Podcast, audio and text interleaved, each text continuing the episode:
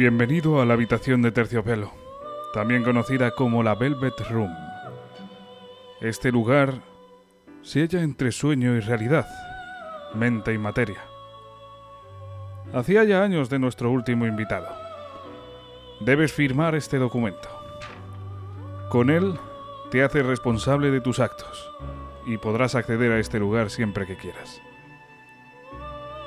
Y ahora, si te parece, te echaré las cartas.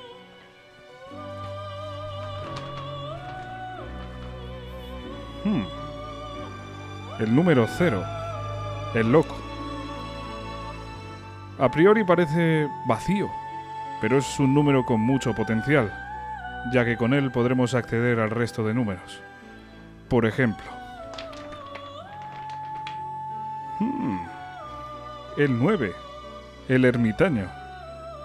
Parece que este viaje va a estar lleno de conocimiento gracias a la experiencia de un anciano. De acuerdo. Prueba tu habilidad. Cuando llegue hasta 3, di conmigo persona. Veamos qué es lo que pasa. ¿De acuerdo? Vamos allá. 1, 2, 3, persona. Muy buenas, ¿qué tal? ¿Cómo estamos en este nuevo programa, nuevo especial? Y en esta ocasión nos congratula tanto a Javi como a mí poderos dar la bienvenida, por fin, a una nueva incursión en una de las sagas más míticas, más personales y sobre todo más interesantes del mundo de los videojuegos. En esta ocasión, para regocijo de todos, vamos a hablar de Persona 3.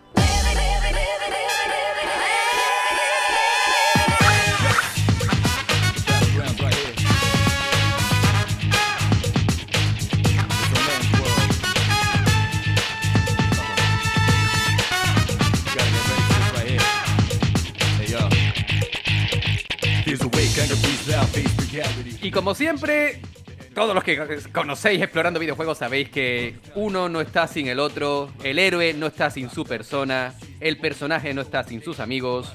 Y por supuesto yo no estoy solo porque mi buen amigo Javi está conmigo como siempre. Javi, ¿qué tal?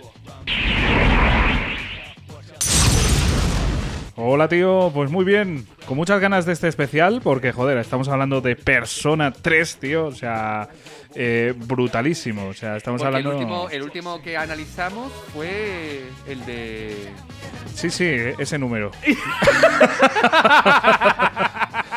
bueno, yo lo he intentado por lo menos, tú tranquilo que habrá más, El- habrá más intentos, habrá más intentos, pero le tengo mucho miedo, le tengo mucho miedo a este programa porque el anterior que hicimos de Persona Ujú. 4 más 1 em, duró, duró muchísimo tiempo. Mucho, duró- mucho, mucho, mucho, mucho. Duró más de 4 horas y menos de 6. Y yo, qué, qué complicación, qué tensión. qué tensión de programa, madre mía. Madre de Dios, sí, sí, o sea, esto es una batalla a campo abierto. Sí, Ah. completamente, pero estoy estoy súper contento también. Aparte del miedo, estoy muy contento porque. em, de, por tu culpa, sobre todo por tu culpa, pues sobre todo no, por tu puta culpa, cabrón. Yo entré en el mundo de persona, entré, sí, venga, lo voy a decir, entré en persona 5, pero el culo me la incas, ¿vale? Y, y, y se convirtió en, uno- en una, no en una droga, en una auténtica obsesión, ¿vale? Y, y tal y como salieron estos, vamos a llamar remasters, ¿no? De Persona 3 y 4, me vi en la puta obligación de ponerme a jugarlos y el primero por el que comencé fue con Persona 3 y me, me alegro muchísimo porque aunque obviamente se le nota las costuras, además la versión que nos ha llegado, la versión portátil, que ya, ya hablaremos de ella, la de PSP, aún así, no, pese a ser una visual novel, tiene, tiene, no sé, es como que, como que no echas en falta nada de moverte por el mapa ni nada, porque tiene todo lo bueno que, que ya yo por mi parte conocí con Persona 5, porque tienes tus social links, tienes tus amigos, tienes tu cambio de, de personas, tienes una historia realmente brutal. Estoy sumamente contento porque lo que se viene hoy, chicos y chicas, amigos de Explorando Videojuegos, es un especialaco. Así que si lo habéis jugado o si no lo habéis jugado, no os preocupéis porque lo bueno de Persona es que aunque os contemos la trama, como se desarrolla a lo largo de varios días, a lo largo de varios meses y semestres en el instituto, eh, va a haber mil millones de cosas que por supuesto no vamos a contar en primer lugar porque es prácticamente inhumano tratar todos los temas que trata día a día. Dios. Y aparte porque no haríamos... em, ¿cómo, cómo, cómo deciroslo? No haríamos justicia a la trama de persona, incluso aunque nos obligásemos a nosotros mismos a, tratarla, a tratar su historia paso a paso. Así que Javi, mm, yo por mi parte, cuando tú quieras, podemos comenzar. Vale, Eh, antes de nada decir un poquito cómo es la estructura del programa, como siempre en los especiales lo que vamos a hacer es empezar a hablar del juego en sí sin entrar en el spoiler, hablando pues eh, de apartados eh, técnicos del juego, eh, por ejemplo también de- hablando de personajes. También hablaremos, si te parece Jesús, de las diferencias entre Persona mm, eh, 3 portable y FES un poquito sin entrar Ya en- veremos. Ya, veremos, ¿no? Nos lo ¿No? pensaremos, nos lo pensaremos. Y, y ya después sí que nos vamos a meter en la trama, que es cuando ya van a empezar los spoilers. Entonces, hasta ese momento podéis sentiros seguros, eh, a salvo, pero después eh, tened mucho cuidado porque ya van a empezar los spoilers. Estás haciendo tú mismo apología de que no nos escuchen, cabrón. No, yo, yo soy aquí. Estás haciendo apología. Explica, Vosotros- que no, no- que no se preocupen, que no pasa nada y tú. No, "Nah, no, empiecen no. los spoilers. Es que- Cómeme la polla. es si que es verdad que si, si queréis. Eso es un spoiler. si queréis entera. vírgenes y de llegar vírgenes a este juego. Mira, eh, yo, yo te, te- te- te pongo un ejemplo Sí. claro, ¿vale? Eh, Estoy completamente de acuerdo contigo, ya fuera de coñas, pero por ejemplo, yo, Persona 5, cuando llegué a Persona 5, ya se había hablado hasta la saciedad de Persona 5. ya. Y aún así, cuando me puse en su historia, digo, coño, pero si es que pese a todo lo que he leído, no tengo ni puta idea de este juego. Ya, a ver, es que son juegos muy largos, muy mágicos. Densos, entonces, densos. muy ¿Tú has cogido alguna vez, has abierto un bote de colacao, has metido la cuchara y te has metido entera la cuchara de colacao en la boca? Eso es denso, ¿vale? Es como si... es co- sí, en serio, es Sí, como, sí, sí. Es como si, como, como si le- te comes a, a cuchara un bote de manteca. ¿Cómo te gusta meter la cuchara en la boca? Yo ver, soy. tú- tú- yo- lo que yo es llevarte soy cosas- Soy un romántico. Lo que es llevarte cosas a la boca, tío. Soy un romántico, tío. No Sí, puedo sí. evitarlo. ¿Qué quieres que le haga? Coño, Bueno, que, te pones, que te pones tonto con todo. Vamos a, por ello, Jesús. Venga, vámonos.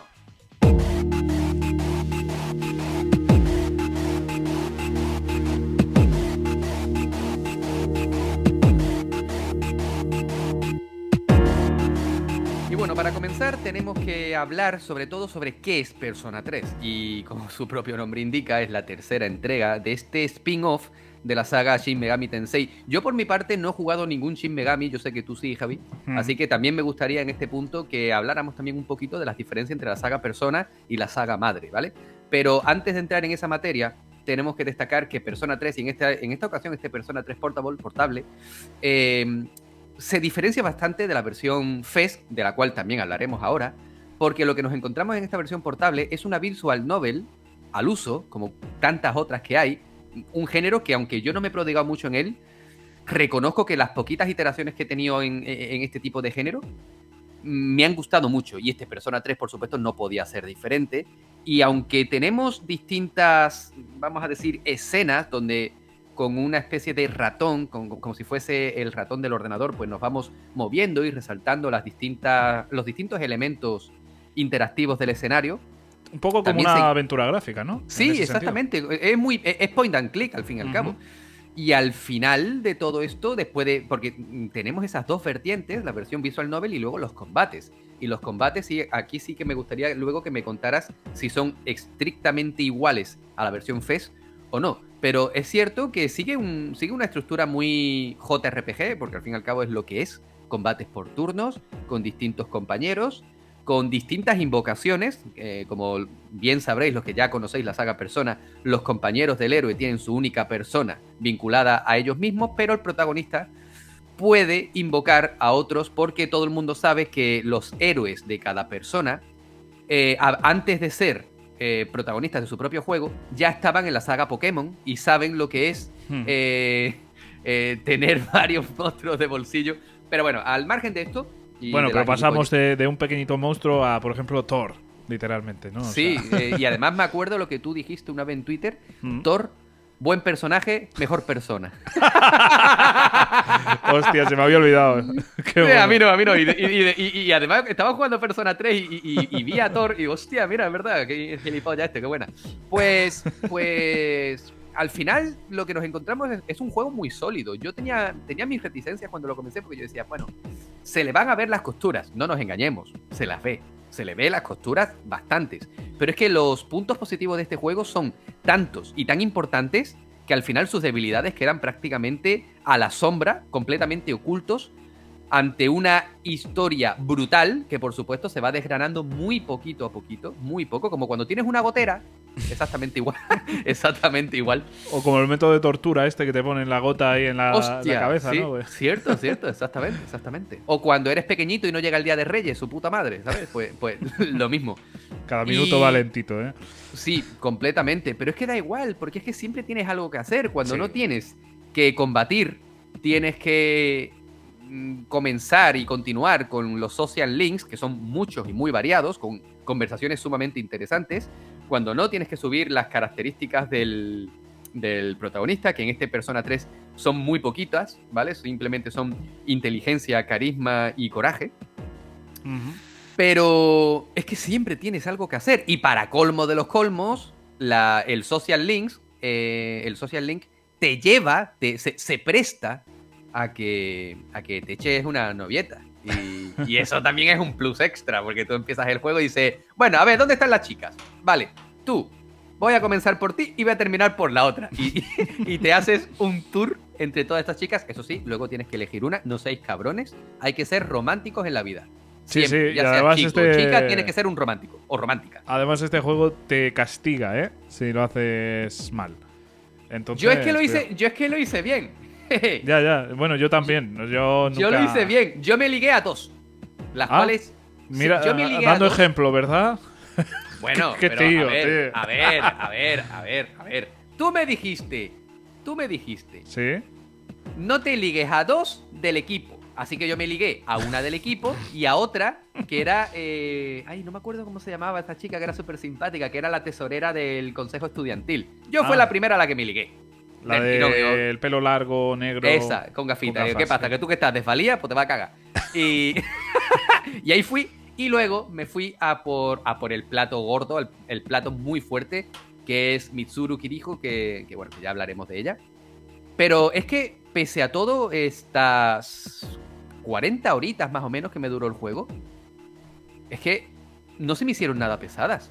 Te prometo que no se me hicieron nada pesadas. Yo estuve, estuve leyendo mucho sobre la saga Persona y en esta ocasión sobre Persona 3 y yo temía que se me hiciera pesado.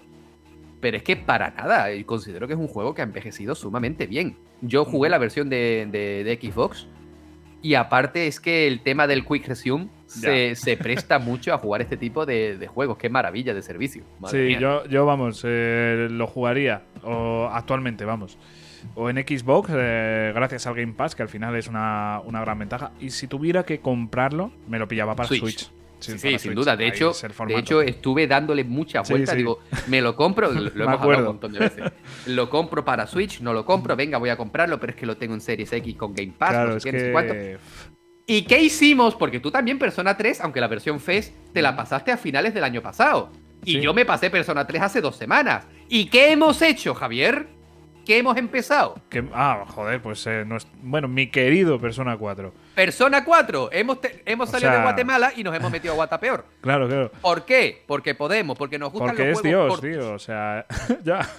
No, bueno, ya en el próximo Seitata ya hablaremos, tío, porque... Y por supuesto vamos a decirlo, vamos a hacer especial de Persona 4. Hombre, ese...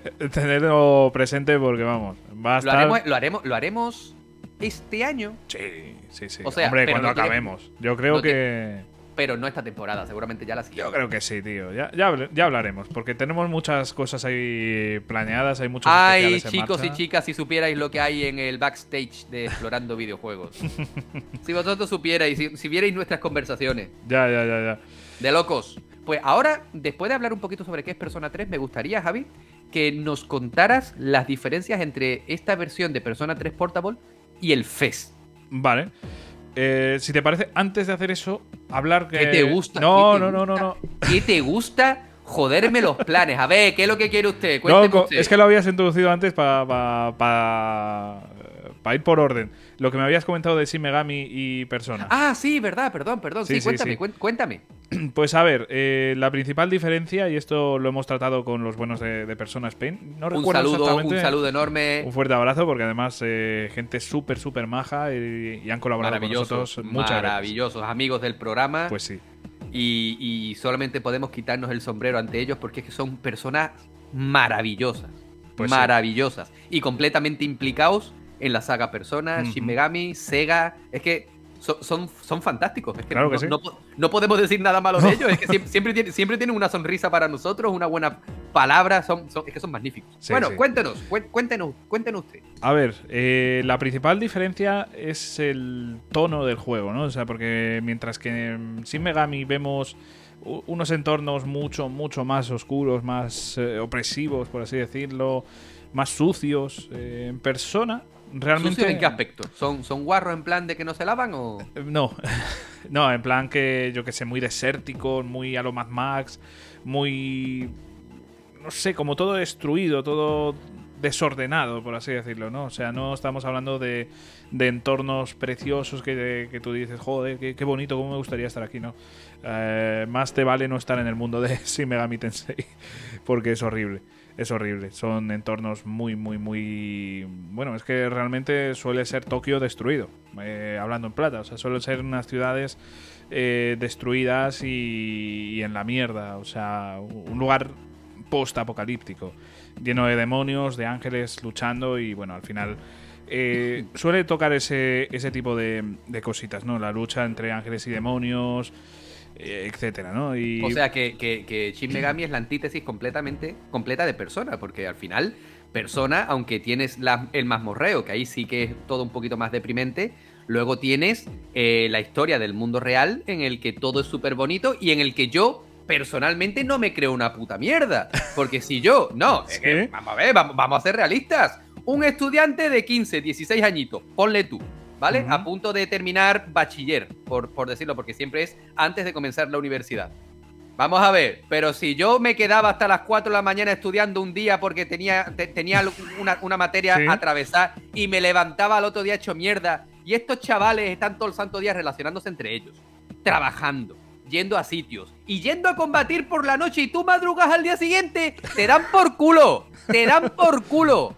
Sí, tal cual, porque además eh, se acuestan tarde, ¿eh? Mínimo, mínimo, mínimo, yo creo que a la una, ¿no? O sea, porque la, la Midnight, eh, o sea, ¿cómo, cómo era en, en este juego? Iba a decir. La, la hora oscura. Sí, pues la hora oscura es a las 12, o sea que estos son unos cabrones, estos, vamos. Esa gente se quedan hasta tarde para ver porno. A mí, que- a mí que, no me, que no me mientan. Claro, la hora oscura realmente... La hora oscura con Scotex.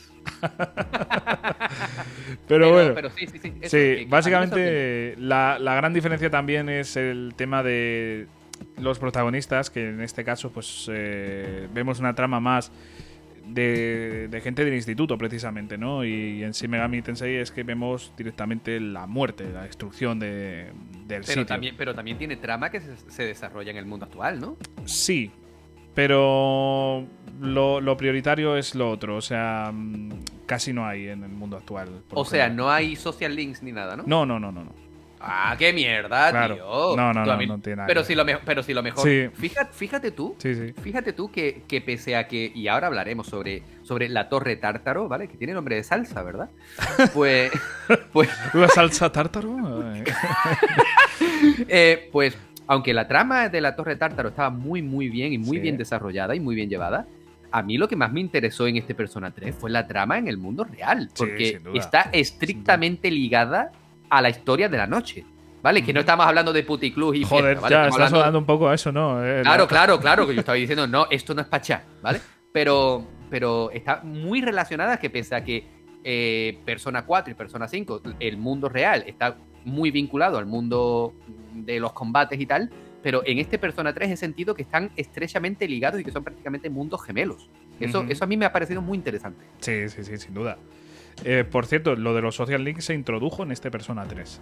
Ah, o sea que en el 1 y el 2 no hay. No, no, no. Entonces, eh, yo la saga, para mí empieza a ser más poderosa, más, más buena a partir del 3, precisamente por esto, por lo que estamos comentando. Nosotros dos nos encantan los Odian Links. Total. Es algo que aporta mucho. Y, y, y, y describiendo un poco, porque claro, yo tengo amigos que, por ejemplo, les encanta Pokémon, pero luego no, no consideran oportuno jugar juegos como Final Fantasy, Persona, es decir, JRPGs al uso, ¿no? Y claro, yo les digo, pero si es que es exactamente lo mismo. Es exactamente lo mismo. Y claro, y el otro día hablando con un amigo, le estuve contando Persona, qué es lo que es, cómo. Y me decía, qué paranoia, ¿no? ya, ninguna, tío, ninguna. O sea, es que me parece al que se le ocurriese eh, la, el desarrollo de Persona, y sobre todo a partir de Persona 3 con los social links, a mí me parece una idea bárbara, me parece impresionante. Y te quiero preguntar una cosa. ¿Tú sabes en la actualidad cómo podemos jugar Persona 1 y 2? Puf, pues a ver, ahora mismo el 1, mm, por ejemplo, podríamos comprar la PlayStation 1 Classic, que por alguna razón está ahí, ¿sabes? Eh, cierto, coño, es verdad. claro, el 2 es más complicado, tío, porque ahora mismo yo, por ejemplo, eh, tengo el juego de PSP. Y yo lo jugaría por ahí, pero ostras, si no tienes el juego de PSP, no se me ocurre una idea barata, entre comillas. O sea, yo ahora mismo, si no llego a tener esto, no, sabría cómo, jugarlo, tío. ¿Y tú crees, ahora que, que tenemos sin, sin previo aviso, porque yo en la realidad no me lo esperaba. Ahora que tenemos Persona 3 y 4, ¿tú crees que llegaremos a ver Persona 1 y 2? Yo me aventuro a decir que no.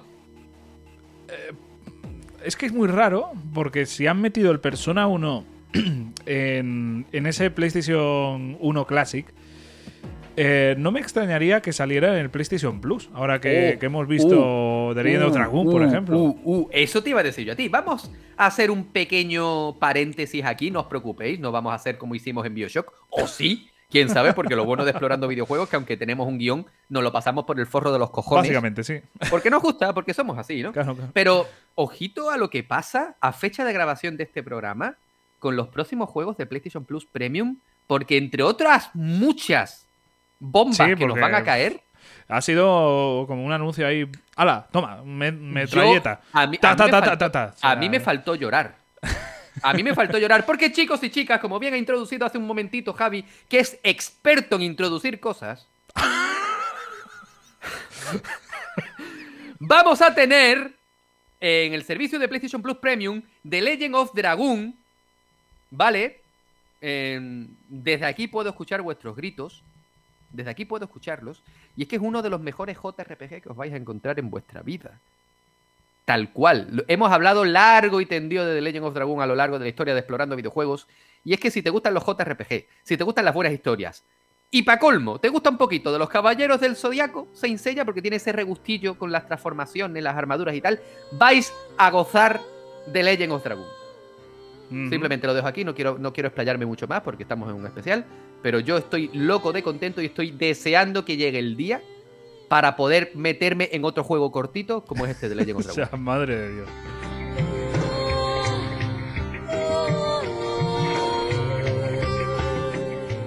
Y es que nosotros somos muy amantes de los videojuegos. Intentamos por todos los medios que en explorando videojuegos se transmita la pasión por el videojuego, se transmita el buen rollo, el sentimiento de estar contentos, de estar felices.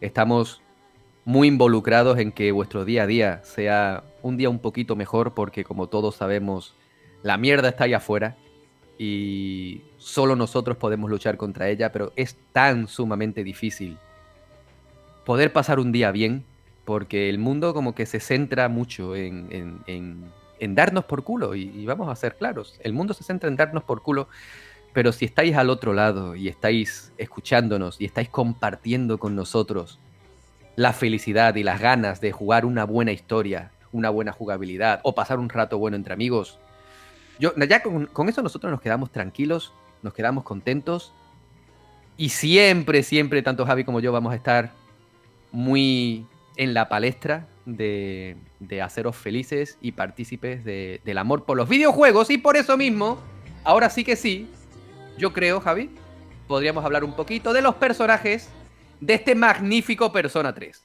Pues sí, porque son, eh, son la hostia. A mí me parecen muy buenos personajes. Es que en general en la saga son, eh, son personajes magníficos. En el 3, 4 y 5 me parece que, que es de lo más llamativo. Para mí, de verdad, que es de lo que más me gusta. Me parece que, mm, que estamos hablando de personajes de mucha calidad. Empezando por, por el propio héroe, ¿no? O sea, porque realmente eh, nos, nos sirve más de avatar que de otra cosa, pero en el fondo es un gran personaje. Sí, y, y- y aquí sí quiero hacer yo un poquito de, de- de apología de estos personajes porque eh, en, en el mundo de los videojuegos tenemos un montón de casos de personajes vacíos, entre comillas. ¿vale? Podemos hablar, mira, podemos hablar del, del Dovahkiin de Skyrim, del Sí. protagonista de la saga Fallout, de, de tantísimos otros, ¿no? Eh, Link, incluso en Zelda. Pero es que estos personajes, por ejemplo, de los que yo he hablado, tienen el carisma de un zapato. Vamos a ser claro, sí, Link, el héroe del tiempo, patatín, Sí, sí. patatán, el que se ha enfrentado a Ganon, eh, no tiene carisma. ¿vale? Tiene el carisma que nosotros queramos darle. Pero en cambio los protagonistas de Persona, aunque no hablan, simplemente tienen pequeñas líneas de diálogo que nosotros elegimos a nuestra voluntad, yo considero que tienen, que tienen como, como una esencia particular, que eso no la tiene eh, otros personajes mudos, ¿no? Otros personajes vacíos. Y para mí eso me parece algo digno de mención Pues sí. y que muy poquitos juegos consiguen. Porque sí. Joker en Persona, en Persona 5 o, o el héroe de Persona 3 y 4, aunque no hablan, es como si tú sintieses que es un personaje que está relacionándose con los demás. Sí, sí, es verdad que en Persona 5 ya es eh, un punto de inflexión todavía más grande, o sea, eh, por alguna razón eh, rebosa carisma, ¿no? O sea, es un personaje que rebosa carisma. Los de Persona 3 y 4 quizás es un poquito más camuflada, pero siguen teniendo una esencia que a mí en lo personal me, me gusta mucho y me parecen muy buenos protas. Muy buenos protas. Y Lo que pasa que... Sí. Perdón, perdón, continúa, continúa. No, te iba a decir que curiosamente este protagonista que, que tiene nombre de, de waifu de, de verso torpe, Sí, yo, yo, yo sufrí mucho cuando me enteré, porque obviamente Sí. yo le puse mi nombre. Eh, pero yo sufrí mucho cuando me enteré que se llamaba Makoto. Digo, ¿cómo que Makoto? ¡Que a Makoto no se la toca! Y se llama Makoto. ya ves, ya ves, por tío. culo. Es como si tú te, te me presentas como Lucía, pero porque Lucía es tu nombre de verdad. ¿Qué me estás contando? Que me parece perfecto. Pero señores, me estáis liando. Ya, ya. Bueno, supongo que es un nombre que sirve tanto para Unisex, masculino. se- se- sí. Será un nombre unisex. Sí, sí. por Y de hecho- Como la colonia. De hecho, eh, es algo muy oportuno porque en este Persona 3 portable podemos elegir entre ser un hombre o una mujer, cosa que no está, por ejemplo, en original. Y que en toda la saga no se ha vuelto a ver. O sea, realmente en el 4 eres un tío, en el 5 eres un tío, y este es el único en el que puedes elegir el género. Y la verdad es que me parece una mecánica muy bien llevada que considero que debería estar tanto en Persona, Persona 4 como Persona 5. Porque Sí. sinceramente, si tú a los héroes de Persona 4 y 5 les cambias el sexo, no, no se debería modificar No. absolutamente nada. Para nada, de hecho. Incluso yo creo que podría darle un matiz interesante. Y como es una saga que también el público femenino es muy amante de esta saga, yo considero que, que deberían poder tener un avatar femenino también. Porque yo creo que a todos, aunque todos hemos jugado con avatares femeninos, coño, hemos disfrutado la Sí, saga claro. Tomb Raider, Parasite Eve, eh, yo que sé, 200.000 Dino Crisis, Resident Evil. Pero, pese a todo, yo creo que, que todos los jugadores se merecen a un personaje que les represente un poquito más también. Y yo considero que debería tener también un personaje femenino. Una Joker femenino tendría, podría ser la bomba, ¿sabes? Sí. Que podría ser la bomba y sobre todo con ese, con ese, con esa vestimenta tan chula que tienen todos los personajes. Hostia, que podría ser súper chulo. Sí, eh, a ver, realmente yo estoy contigo. A mí me daría absolutamente igual si, si fuera el protagonista masculino o femenino en general, en, en cualquier videojuego me da absolutamente igual. Pero es verdad que, bueno, eh, Pero no la llaméis Makoto. Makoto es mía. Sí, pero, pero va a ser un poco más equitativos. Me parece curioso que una saga eh, de estas realmente solo tenga un videojuego en el que pueda, pueda eh, mm, ser una mujer la protagonista, porque realmente el canon es que sea el tío. Ah, es Entonces, canon. a ver, en principio sí, porque hay incluso una peli. Entonces, eh, realmente yo creo que. Joker, yo creo. eh, yo creo que. que debería. chitaco. no, es- eh, fue muy malo. Yo creo que debería ser. Al menos que haya alguna protagonista femenina. Eh, yo lo voy pidiendo desde aquí. Me da igual que si puedes elegir. Yo, de verdad, que abogo porque en el 6 la proda sea una tía, tío. Mira, yo te digo una cosita y es que Atlus están muy jodidos. ¿Muy jodidos? ¿Por qué?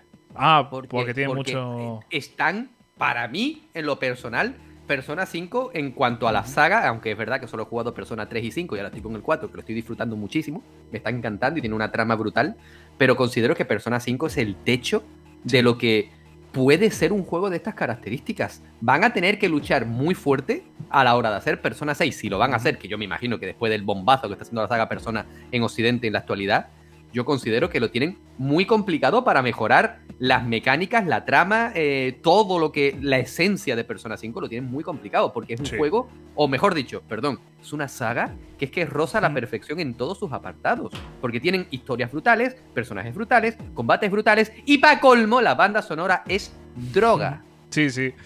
Eh, la verdad es que no sé, no sé qué harán. Yo confío en ellos eh, con toda mi fe, porque de verdad que creo que lo van a hacer de puta madre, pero si tienen hay un techo que, va a costar superar. Atlus, yo no soy tampoco un gran conocedor de, la trayectoria de Atlus, pero lo poquito que he probado de ellos, todo roza a la perfección.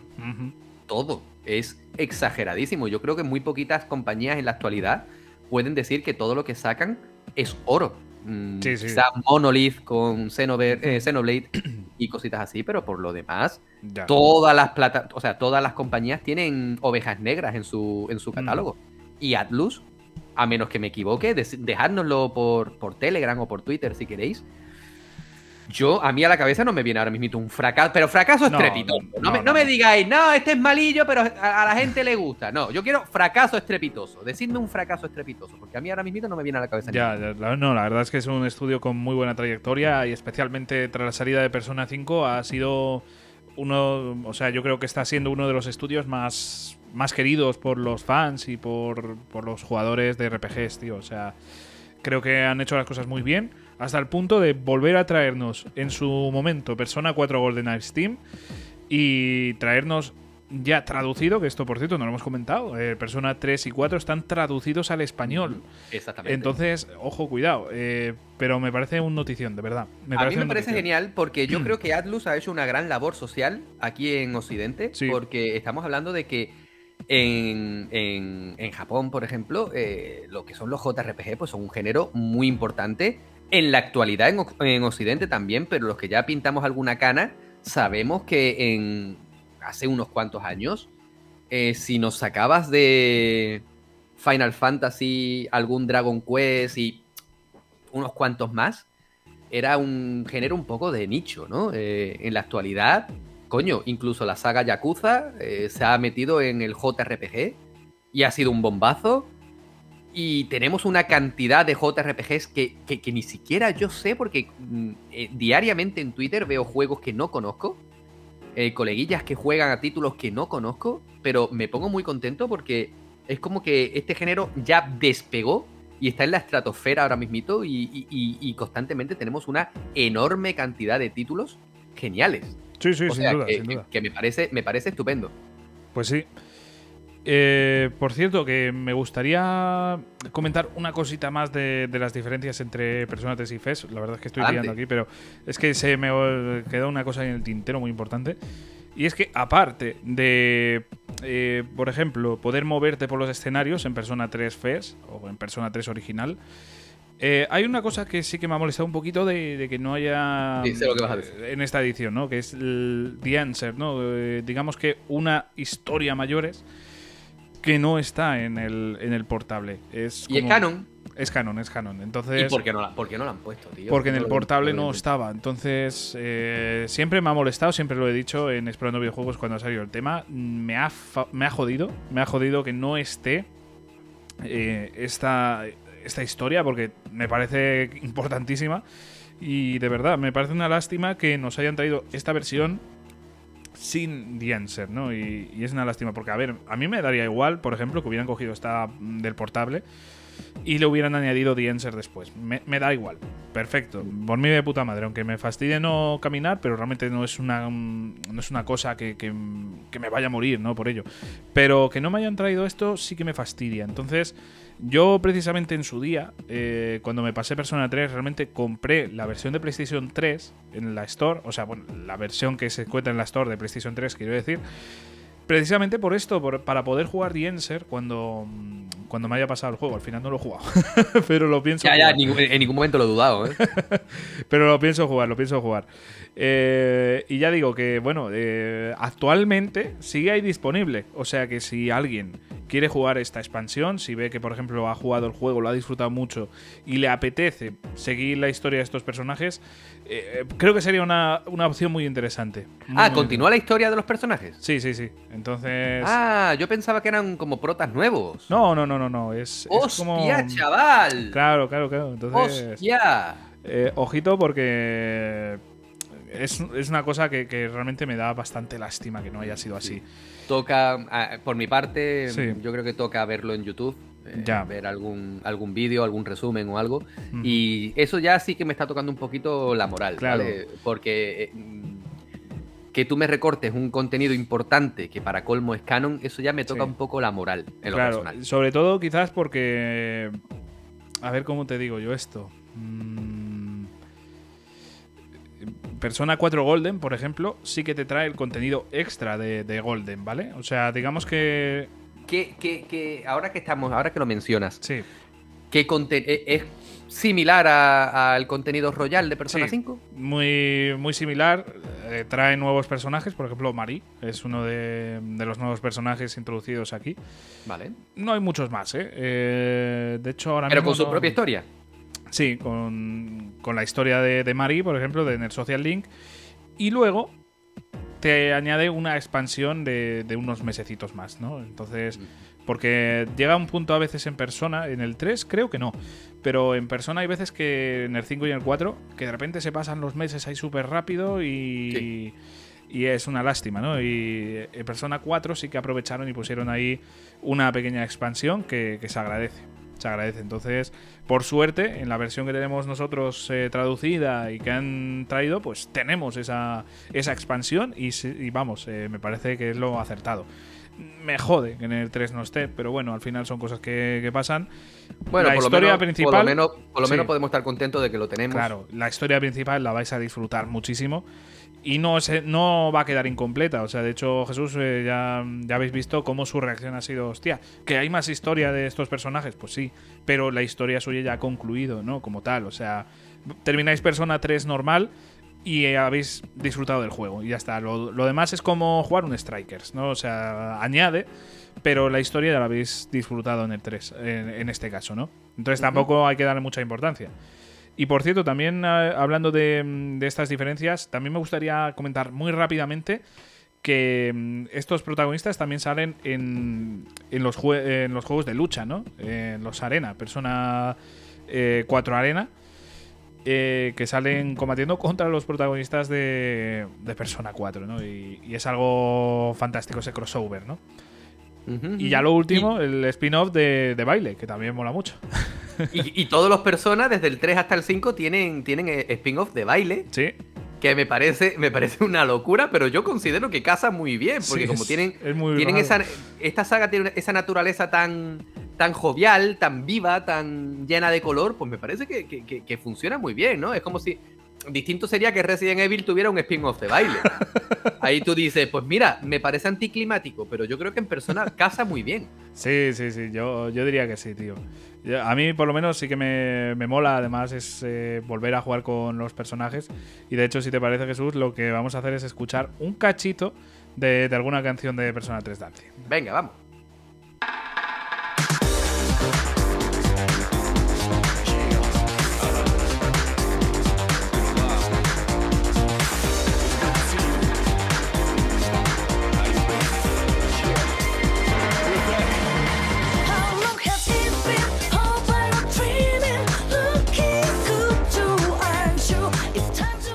General son juegos mucho más eh, animados, mucho más divertidos. La trama acaba siendo secundaria, al menos en el 3 y en el 5, ¿vale? En la del 4 sí que es más entretenida, es una trama más densa, más, más como Persona 4, ¿vale? No llega a la altura, bajo mi punto de vista, ni mucho menos. Pero sí que es una... O sea, tiene trama, tiene bastante, bastante trama. Eh, pero lo que es el punto fuerte de esto es la música, tío. Eh, los ritmos y canciones que hemos escuchado en los personas, de repente, o te ponen la misma canción, que suele pasar porque hay algunas que, que invitan a ello, pero hay otras que te hacen un nuevo remix con, con más alegría. Y es fantástico. A mí me parece que son juegos que si tenéis la oportunidad de jugar, os recomendaría jugarlos eh, si os gustan mucho los personajes, ¿vale? Si, si os dan igual, pues, pasad, ¿vale? Pero si os mola, si queréis volver a ese mundito, os recomendaría jugarlo en algún momento de, de vuestra vida. Y especialmente mm, menciono el Persona 4, que es el mejor con bastante diferencia, sobre todo por, por la historia. El el 5 y el 3 es como como que se aprovechan de- del Persona 4. No sé, es una trama mucho más absurda. No, no me acaba a mí de, de convencer. Pero las canciones siguen siendo la hostia, la jugabilidad sigue siendo muy divertida, a pesar de que parezca que no. Y yo en lo personal, si os mola cualquiera de estos tres juegos, el 3, 4 o 5 os gusta mucho, os invitaría a jugarlo. Pero bueno, eh, tras este paréntesis, Jesús, volvemos, si te parece, a los personajes, porque al final eh, hay tantas cosas de las que hablar que, que si no, no, acabamos en, en la vida. Hemos hablado de, Del de aquí, héroe, del hemos héroe. hablado del héroe, pero eh, muy al comienzo del juego conocemos a varios personajes. Entre ellos conocemos a Yukari, que es la primera waifu que se nos presenta, que, que, bueno, pues que tiene una historia detrás bastante Uf, joder, eh, de las bastante mejores, seria. de las mejores del juego o la mejor directamente. ¿eh? La mejor junto con la de la otra y esta Sí, que es verdad, es verdad. La waifu suprema de Sí. Persona 4, que es Mitsuru, que es la, la típica. eh, Para mí es la Makoto de Persona 5, traída, a- o, o, obviamente previa de Persona 3, porque es la, la chica dura. Fíjate, Ma- Madura, Makoto ha sido copiada. O sea, Bueno, realmente, es una realmente- copia de seguridad, tío. Es como. Realmente, claro, ah, bueno, a ver, Es como realmente Cloud. Makoto, realmente Makoto considero que es la, la copia, pero realmente en todos los personas, tanto 3, 4, 5, ya he visto un mismo patrón. Sí. Y es que nos encontramos con el mismo, eh, el mismo esquema de personajes, ¿vale? El héroe, Más la o menos, chica, más o la menos, chica sí. relativamente extrovertida pero con problemas. El, el chico tontorrón, del que hablaremos también ahora, Sí. la chica seria, la que... el chico la- tontorrón coincide en todos en exactamente igual. todos. Y además... Bueno, en se- el 3, 4 y se- 5, vamos. se sigue el mismo patrón. Sí. Eh, el chico serio. eh, tenemos tenemos esa, eh, eh, ese mismo esquema, pero lo bueno de Persona es que no te cansa, porque aunque son el mismo patrón, cada uno tiene su propia historia y no dices, Sí. "Mm, ya conozco este rollo. Claro, y Ya lo son, conozco. son muy distintos, ¿eh? Ya, ya lo verás tú en el Persona 4, por ejemplo, el serio no tiene nada que ver con, con el bueno de Akihiko. O sea, no tiene Ya. nada, nada, nada que ver, pero aún así sí que cumple ese rol, ¿no?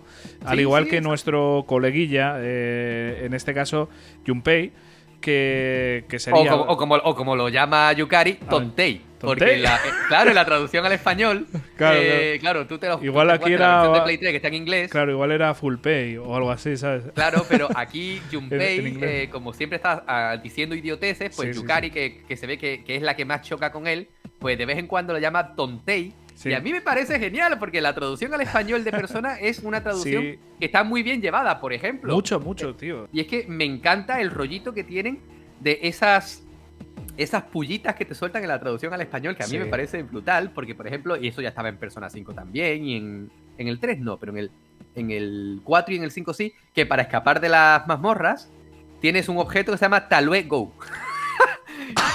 a mí eso me parece brutal. No, No puede ser. no, lo sabías, no te habías dado cuenta. No me he dado cuenta, tío. El objeto, el objeto para escaparte de las mazmorras se llama Talue Go. Talue Go.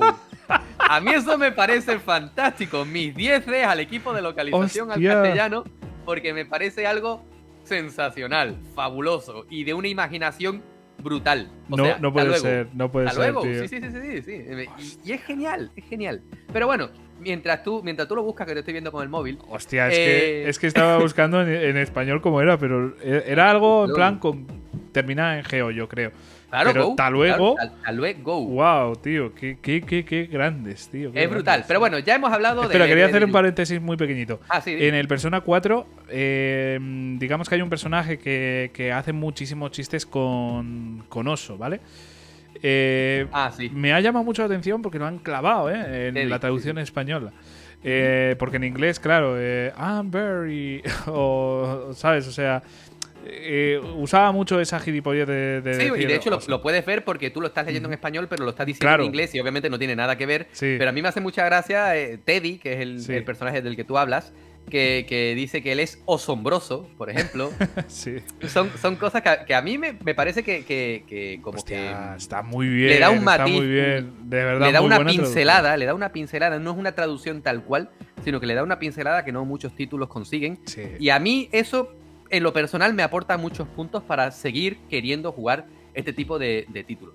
¿Quieres añadir alguna otra cosita más de este tema? Nada, nada Vale, más. Pues, pues bueno, hemos hablado de héroe, del héroe, de Yukari, de Mitsuru, de Junpei Yori, que es el, el, vamos a decir, el coleguita del héroe, pero es cierto que en los primeros compases del juego eh, no es que sea su rival, pero sí que está un Sí. poquito... mm, Hay, hay ¿por, qué, algo ahí, ¿eh? No... por qué tú eres el que Mm. manda y no yo? Y obviamente, pues, eres el protagonista y Sí. tienes que mandar tú. A ver, ¿cómo, cómo te lo explico? Bueno, Eh, es que en la portada sale mi cara, no la tuya, monstruo.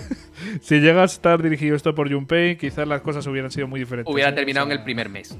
Sí, seguramente. Y bueno, eh, continuamos con Akihiko, que es el tipo serio, duro, boxeador además. Ole, muy bien. Con Típico. una venda Ah, ahí en la ceja. Exactamente. Tenemos a Fuka, que, que, mm, eh, cumple el rol de la que la que hace el control de Sí. los combates, la que hace los análisis a las personas.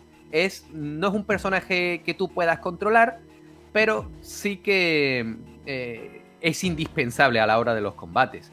Antes de conseguirla, su tarea la hace Mitsuru, pero cuando ya tenemos a Fuka, Mitsuru se incorpora al equipo y menos mal porque es brutal, tanto Sí, su persona como sus habilidades. Luego tenemos algo que a mí me...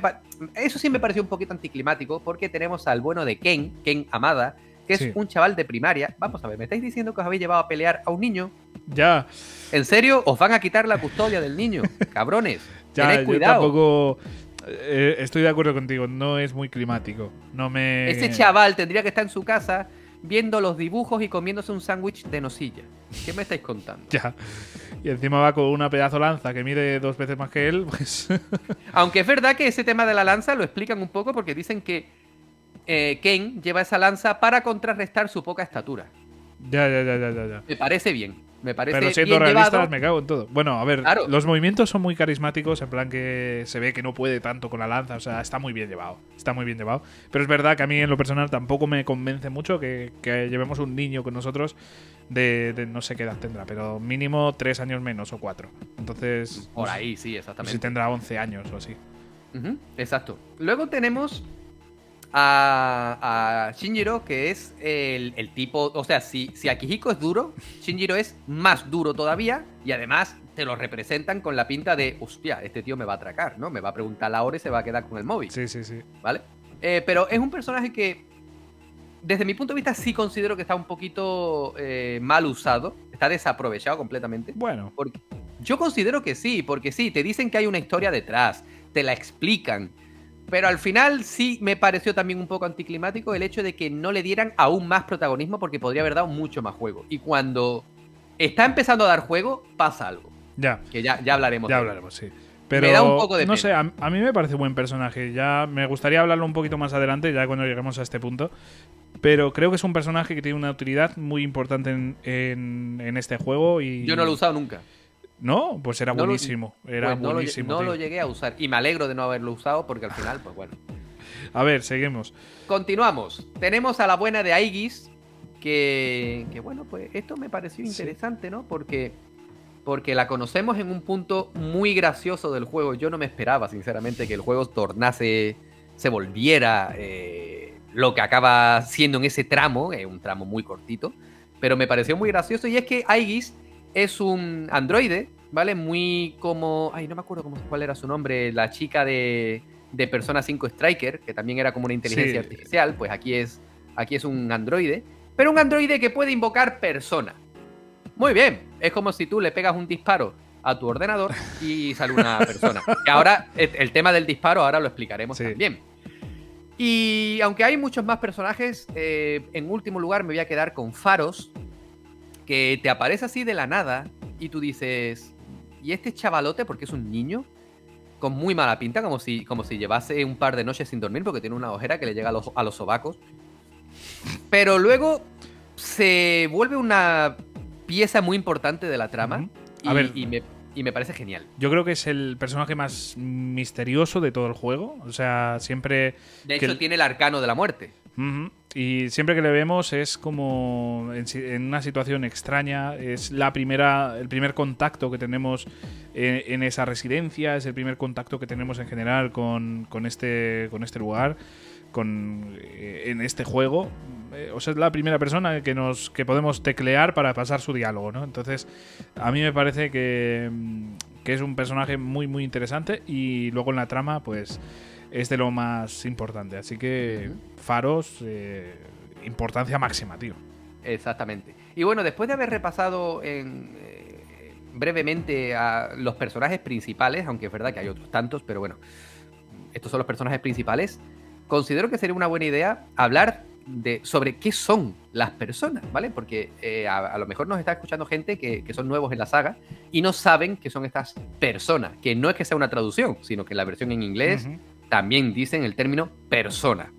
¿Qué Sí, son las personas? Porque realmente viene el término de. Me parece que era el latín, ¿no? Eh, entonces, estamos. eh, o sea, realmente lo que significa es como máscara, ¿no? Como, como otro yo. Y es lo que han querido representar eh, en este videojuego, ¿no? Hablándolo así puede ser incluso más lioso el concepto, ¿no? Pero bueno, Sí, un realmente- poco, un poco. Claro, las Pero- personas pero bueno, es como. eh, eh, estaría, estaría raro que gritasen ¡Pokémon! ¿Sabes? Estaría, estaría raro. Uy, ¿qué, qué- qué- qué está pasando, Sí, no? sí. Pero Javi, tú que, que eres más, que estás más experimentado en la saga, cuéntanos qué son las personas. A ver, las personas son como partes de, de los protagonistas, partes de, de los personajes que salen a la luz, por así decirlo, en, en el combate y nos permiten pues realizar ciertos movimientos. Es nuestro Pokémon, ¿vale? O sea, imaginémonos que, que nosotros podemos, eh, que tenemos una Pokéball y, y sacamos un Pokémon, pues más o menos eso es nuestro, nuestro compañero, nuestro amigo pero realmente es mucho más, porque realmente son, es parte de, de los personajes, es como si pudiesen sacar de ellos mismos un potencial todavía mayor y nos permiten utilizar habilidades mágicas, ataques especiales, etcétera, ¿no? Entonces es como, como el sistema de magias dentro de- del juego, ¿no? Sí. Luego, el protagonista es el especialito, el cabrón, y tiene la habilidad de, de poder invocar a muchas personas, no solo una, como el resto de protagonistas. Eh, los- cada protagonista tiene su persona y ya está. Pero el protagonista puede invocar a todos los que le salga del coño. O de la polla, depende del género que has elegido.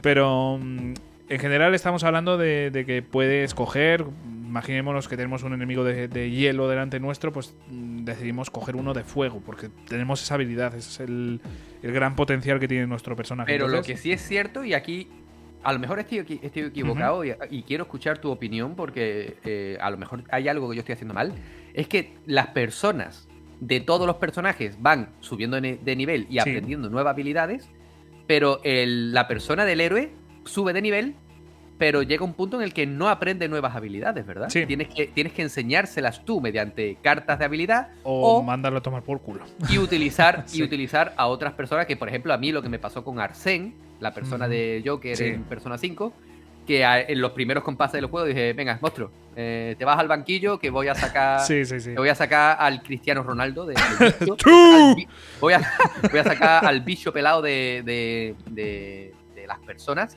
porque al final por ejemplo en Persona 4 me encanta Izanagi ¿vale? Sí. Arsène me encanta también en Persona Sí. 5, pero es que eh, estratégicamente hablando, en la- eh, a la hora Sí, de las no operaciones. para nada. Claro, de- mira, estás muy guapo, hermano, pero es que eh, el, el- el- el bicho ese de tres cabezas tiene unos atacazos que flipa, hermano. Tú te vas al banquillo, mo. Sí, sí. Eh, a ver, el juego te lo explica ya desde el principio. Tú cuando entras a la Velvet Room, eh, te lo dicen básicamente. Te dicen, no seas ya no tengas vínculos con, con, esta, con tus personas porque se van a la mierda. Y lo único que sirven realmente, llegado a cierto punto, es para combinarlas y conseguir una persona con mucha más destreza, con habilidades nuevas, etcétera, ¿no? Entonces, eh, no es como Pokémon que tú dices, ay, yo tengo a mi, a mi Charmander y, y vas al alto mando y dices, joder, mira mi que ibas a Charmander. decir Charmander, nadie dice Bulbasaur. Ya ¿sabes? me cago en todo. Pero eso Es que. interesantísimo. Habría que hacer un experimento social. Bueno, en fin, a, a lo que voy con todo esto es que tú cuando vas a la liga vas con tu Pokémon de toda la vida, con tu. a veces con tu Raticate. eh, en algunos casos. Sí, ahora, ahora hasta el digno.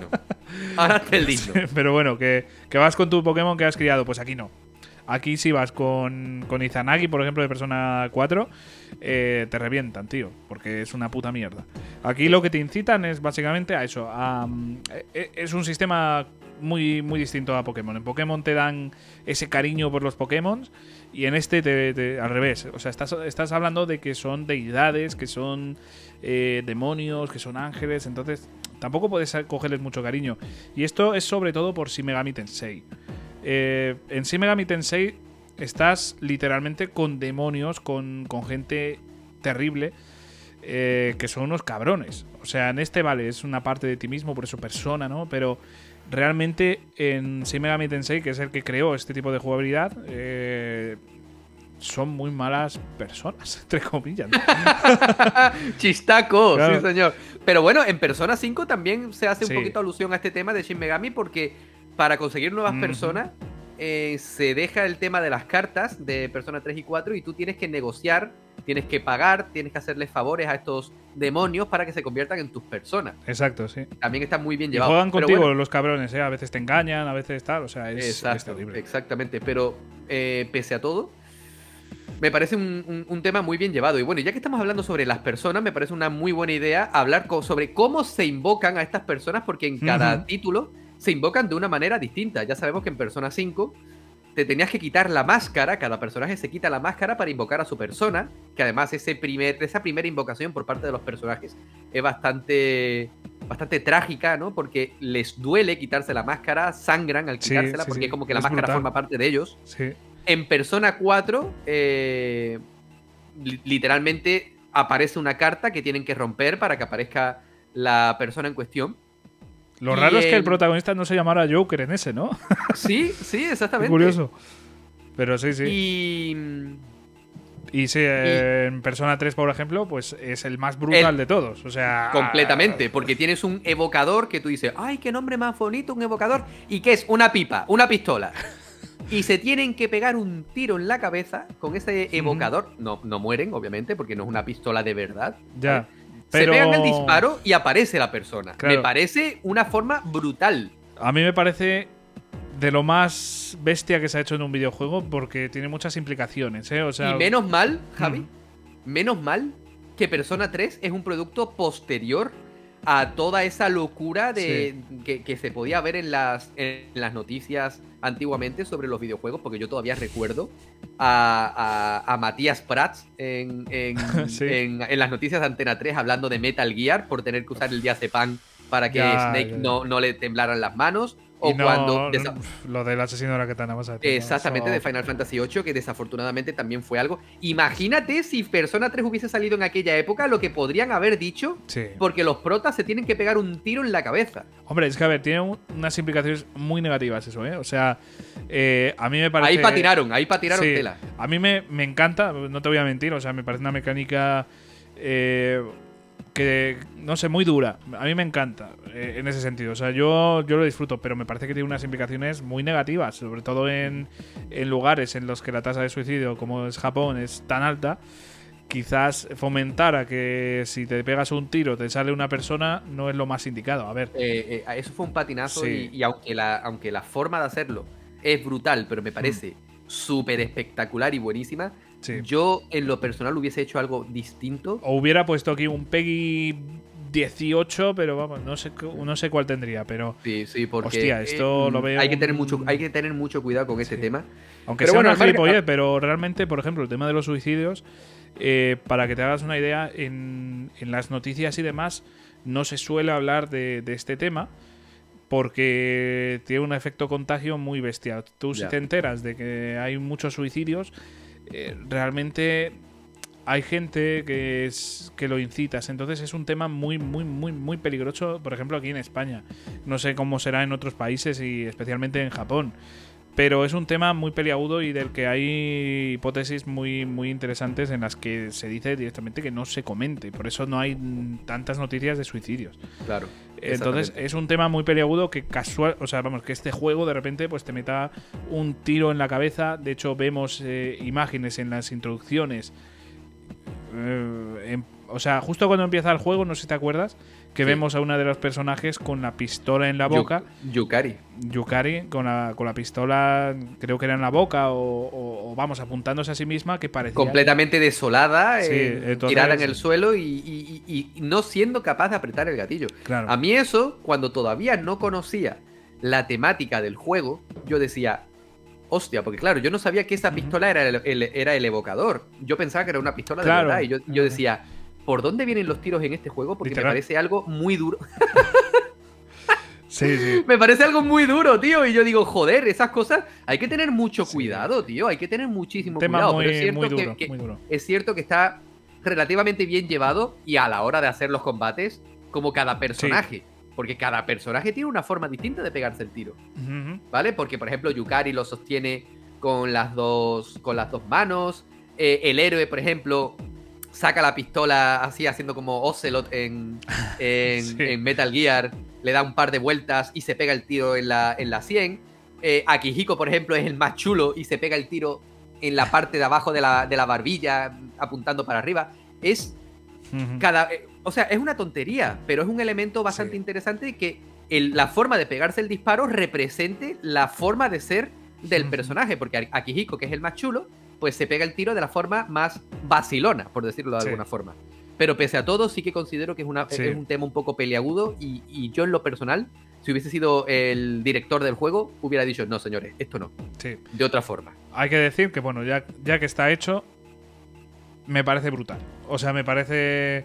Me parece que es de lo más, más bestia que, que he visto en un juego tan. tan grande, ¿no?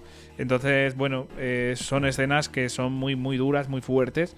Y luego, a- al final, en el combate realmente son 5 segundos, o sea, es un segundito y, y ni te das cuenta. Pero hostia, la implicación que tiene de por sí, lo dura que es. Pero bueno, eh, es una mecánica muy, muy, muy buena, muy bien implementada y por mala suerte quizás un poco controversial, pero eh, en general, para los que vayáis a jugar este videojuego, sepa, se- que sepáis que, que es, es brutal, es brutal. Sí, o sí, sea, sí, sin duda, sin es- duda.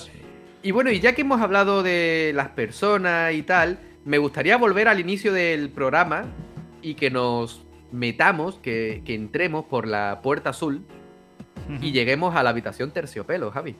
Pues sí, porque es algo que vamos a tener en toda la saga.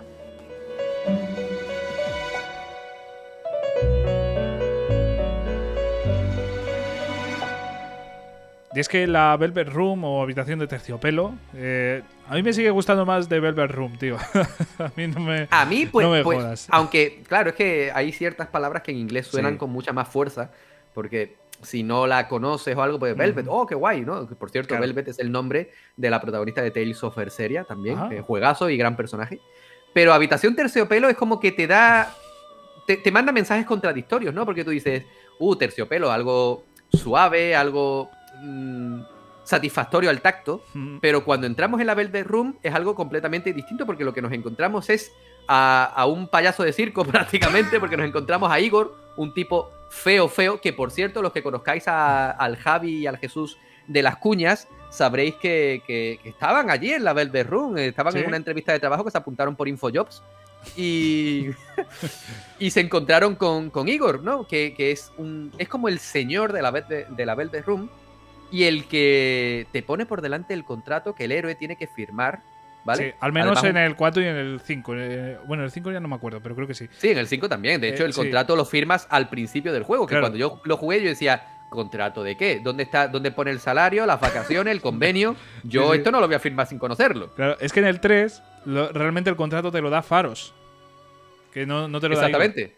Exactamente, exactamente. Y, y es curioso, ¿no? Pero bueno, a partir del Aunque en 4, este programa hayamos hecho alusión a que lo hace Igor, porque que estábamos ahí al principio eh, haciendo esa simulación de la Velvet Room, pero realmente. ¿Qué el- simulación? el- Yo no conozco ninguna simulación. nada, nada. Eh, realmente eso, lo hace, lo hace Faros en este, en este juego. Perdona, pero ¿qué, al fin qué y al ibas a cabo- comentar aquí de. Pero Igor está subcontratado por Faros, tío. Sí, él. Es, él es el de la empresa, él es el de la subcontrata. No, yo, yo y- creo que Faros es el subcontratado, tío. Igor es ¿Tú el crees? que- Igor es el, el Yakuza, tío, es el jefe Yakuza, tío. O sea, puede aquí ser. hay Pero- montado un lío y yo veo mucho, no sé tú qué opinarás, yo veo muchas chicas siempre al lado de Igor. Vamos a ver. O sea, vamos a ver. Tú mírale, es feo, pero se nota que maneja dinero. Vamos Dinero- a ver, es el Jesús Gil de la Velvet Room. Vamos a ver. Dinero, Calma, dinero- señores, que el tío maneja pasta. No sé si te acuerdas de Dos Hombres y Medio, creo que era Dos Hombres y Medio, de Herf, de un personaje. ¿Sabes? Pues.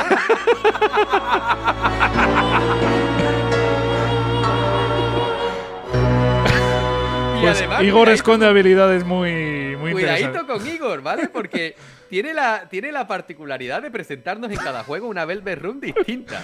¿Vale? Sí, sí, sí. El, tío, el tío maneja pasta y tiene un montón de habitaciones terciopelo. El cabrón se lo pasa bien cuando no estamos delante. A ver, la habitación siempre terciopelo realmente eh, tiene, una... tiene, tiene, tiene nombre de. Tiene, tiene nombre de. de- A ver, ¿qué cojones, tío? Es un... Es un... Es un puticlub. No. Bueno, Sí. eh, se, po- se Eh, podría... se podría- Es un puticlub, vamos a ver. A Porque le que- presenta es a los chavalotes el contrato para que salven el mundo y luego te casca las copas a 14 pavos. Tú, Igor, lo que eres es un hijo de puta. ¿Tú cómo me vas a cobrar un troncola por 14 pavos? ¿Esto qué es?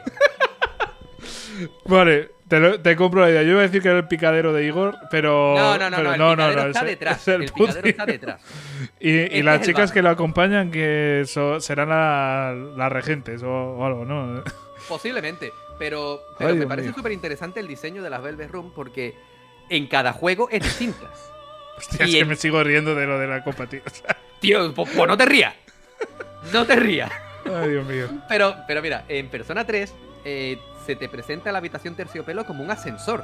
Lo que pasa es que tú al principio no entiendes por qué es un ascensor, porque eso es lo bueno, que hasta que no llega al final del juego, Ya. no entiendes por qué esa habitación terciopelo tiene la representación que tiene. Es un ascensor, luego explicaremos el por qué. Eh, yo, por ejemplo, todavía no sé por qué en, en Persona 4 es una limusina. ¿Vale? Que por eso te digo que, que- que Igor es el Jesús Gil de persona, porque tiene su propia limusina y está rodeado de tías. Sí. Cabrón. Y, y en el 5, que es para mí Una el más impresionante, es la prisión, tío. Y, Y luego te explican por qué es una prisión, ¿vale? sí, sí, Porque sí. se representa que Joker y sus amigos son esclavos, son prisioneros del destino y que tienen que llevar a cabo todas las tareas del juego porque así está escrito. A mí me parece algo muy simbólico, me Sí. parece algo que está muy bien llevado y al que se le ocurriese el tema de la Velvet Room es un genio. Sí, sí, sí. Es que, a ver, en general, eh, te voy a introducir aquí un poquito otro tema que es la filosofía de, de, de persona, porque realmente tiene muchísima, muchísima filosofía, muchísimos, eh, muchísimas metáforas. Y es algo que a mí me fascina, ¿no? Eh, especialmente yo creo que de los en el 3 tampoco había tanta, tanta, tanta eh, tantas metáforas y, demás, pero sí que había. Pero en Persona 4 y Persona 5 es, está rodeado constantemente de, filosofía y metáforas. En el 3 eh, realmente tenemos bastante. Vemos como... mm, No sé cómo decirlo, pero realmente el tema de las personas es ya de por sí un tema muy filosófico del que podríamos debatir durante horas simplemente mm, por culpa de- del nombre de este videojuego, ¿no? Entonces es, es fascinante, tío. Y en general es una saga repleta de filosofía que te hace ver las cosas de una forma muy distinta. Y concretamente, hay una parte del 5 Royal que me ha matado de, de a nivel de, de pensamiento, de, de- de- de pensar que sería lo mejor. Eh, Y yo creo que debatimos en su momento en el especial de Persona 5, así que os recomiendo que le echéis un vistazo. Pero brutal. Brutal. En, en persona hay mucha filosofía. Si, si busquéis un juego filosófico, es Persona, tío. Eh, Persona 3, Persona 4 y Persona 5, tío. Ahí lo Sí. dejo. Sin duda.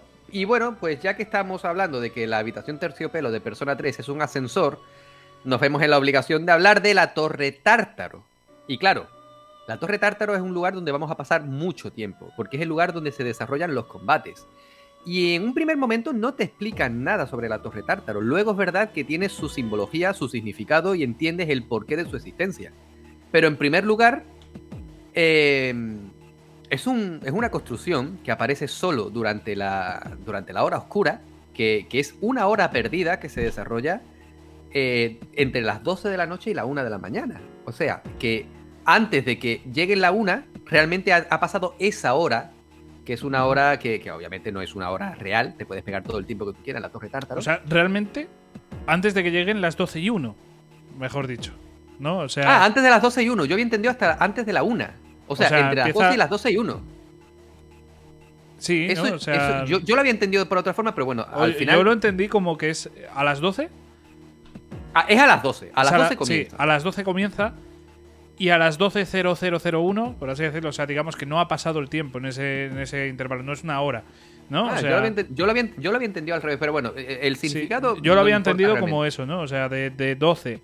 O sea, Lo como que se para el tiempo a las 12 y Lo importante una con lo que nos tenemos que quedar en, en esta hora oscura Sí. es que todas las personas se metamorfosean en ataúdes. Que además eso lo vemos en la escena de introducción en la que el protagonista va caminando por la calle, entra en esa hora oscura porque, porque sí, porque puede, porque es el héroe, el protagonista del juego, y es el elegido, como siempre en persona, es el elegido, y es de las pocas personas que. Personas de personajes, no de persona a persona, porque claro, persona a persona y persona a personaje. un Vamos, no nos liemos, ¿ok?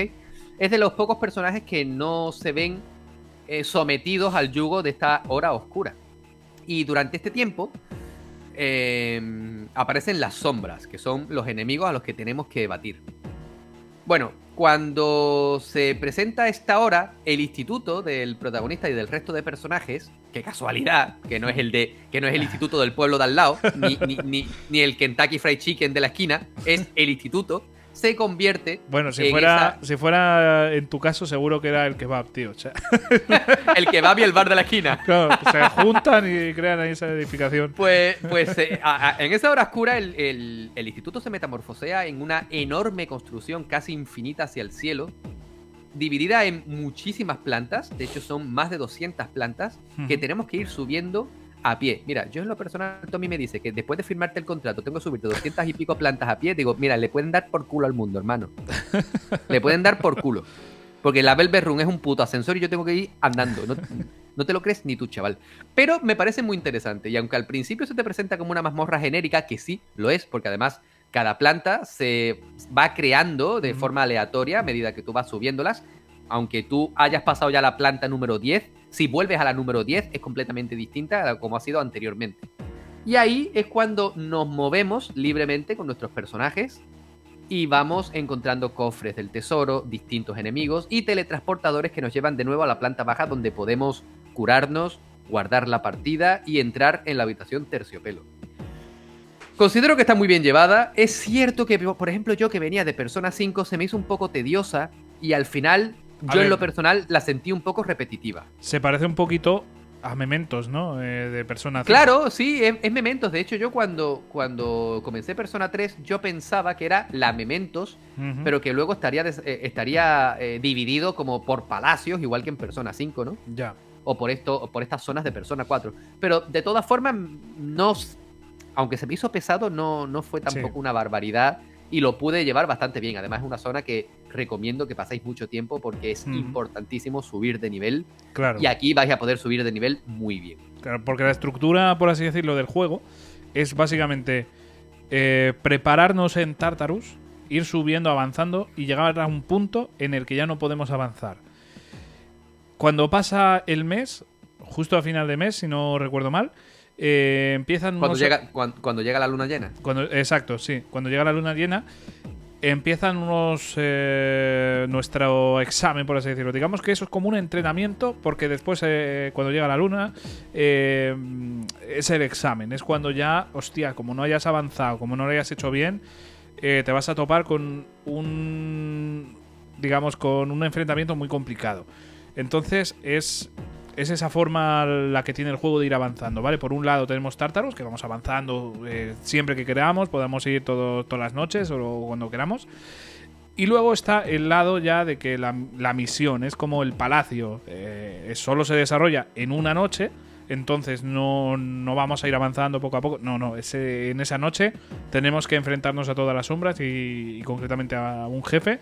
Y como no estemos preparados, estamos jodidos. Entonces es, es recomendable ir avanzando en Tartarus, ir tomándolo un poco como un entrenamiento, porque al final, vamos, cuando es la luna eh, nueva, eh, la luna llena, perdón, ahí tenemos que estar preparados. Y entonces es, es un poquito esa la estructura, ¿no? Claro, porque eh, ahora cuando hablemos de la historia eh, haremos alusión a este dato y es que una serie de sucesos desemboca que tengamos que ir a por unas sombras especiales, como tú bien dices, que son los final bosses de cada, de cada, de cada momento, de cada luna llena. Y tenemos que enfrentarnos hasta un máximo de 12, si no recuerdo mal. ¿Vale? De Sí, 12 creo o eran 13 12. creo que eran. Y, y te lo van recordando durante todo el juego. Tan- y además tienes un contador, tienes una cuenta atrás con los días que falta Sí. para que llegue la luna llena. Y ahí tú tienes que saber que estás completamente preparado. Y por supuesto, recomiendo, antes de que llegue la luna llena, llegar a cada tope de, de las distintas plantas de la Torre Tártaro antes del combate final. Una vez, lo, com- una vez ganemos el combate es cuando se nos abre el nuevo área y podemos seguir investigando. A mí me hizo mucha gracia porque yo te dije, tío, voy por la planta 50, yo creo que no puede quedarle muchas más. Y tú me dijiste, y tú me dijiste pues son más de 200.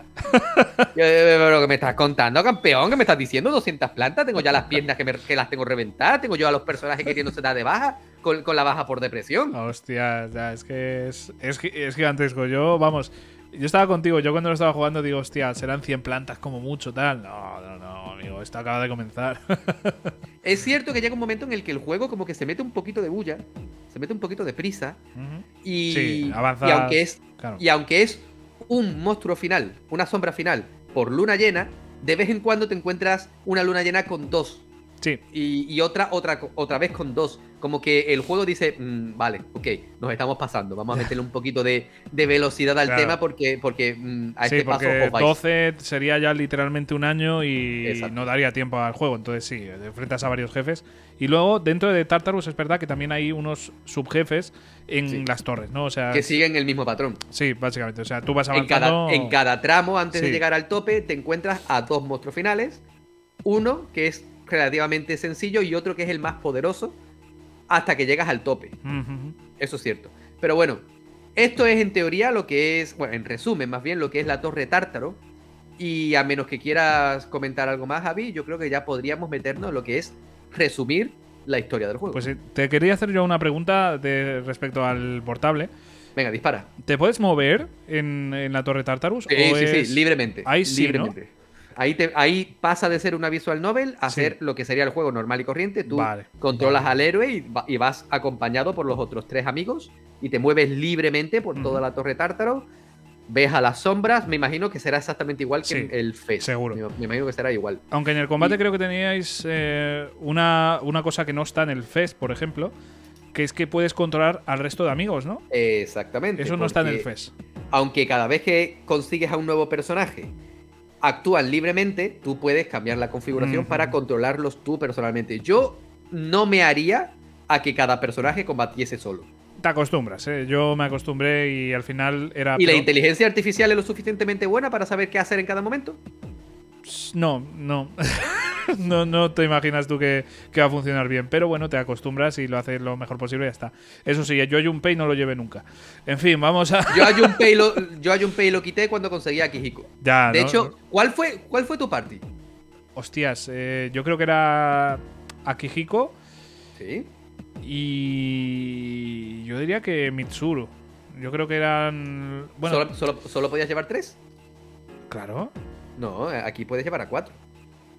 ¿Qué ca- o igual sí que eran cuatro. No, eran cuatro, siempre- eran cuatro, eran cuatro. Ah, Sí, vale, sí, yo siempre sí, lleva- sí, llevaba al héroe, llevaba a Yukari por el tema de, de su persona de viento, que además era bastante buena curando.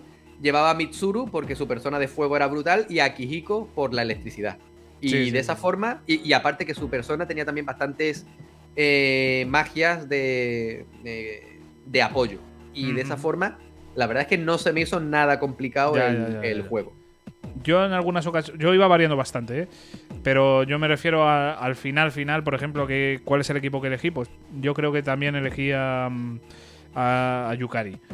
En, e- en ese equipo que acabo de comentar. A veces iba también con otro personaje que no hemos comentado, que. El perro. El perro. Entonces, Al, perro no, al perro no lo cogí nunca. ¿Por qué? y es- Pobrecito, si era no muy sé, y de mono. hecho- es que de hecho no lo he metido ni en, ni en el listado de personajes, ¿vale? Pero es cierto que es un personaje bastante importante porque te lo encuentras en el santuario solo Sí. cuidando de- del lugar porque su dueño murió y, y su dueño era el que cuidaba el, el santuario. Sí, sí. Y Pero el vamos, perro- eh, el perro era el mejor, tío. El perro era el mejor. Hostia. entonces- Pues nunca lo llevé. Además, muy interesante su persona porque era cerbero. Hostia. sí, sí, sí. Qué curioso, qué curioso, muy en la línea de Persona 5 que, que Morgana, que es un gato, pues Mm. tenía a otro gato como persona. Que se llamaba zorro.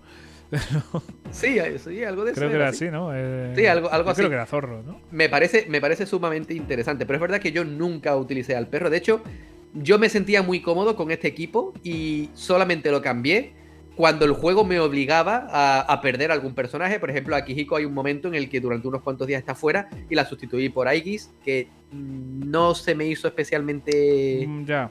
No, no me gustó demasiado y en el momento en el que Akihiko volvía, venga, del tirón otra vez. Y otra parte en la que Mitsuru desaparece también del juego durante unos días, pues estuve con Ken. Pero cuando volví a tener a todos los personajes, el héroe, Yukari, Mitsuru y Akihiko.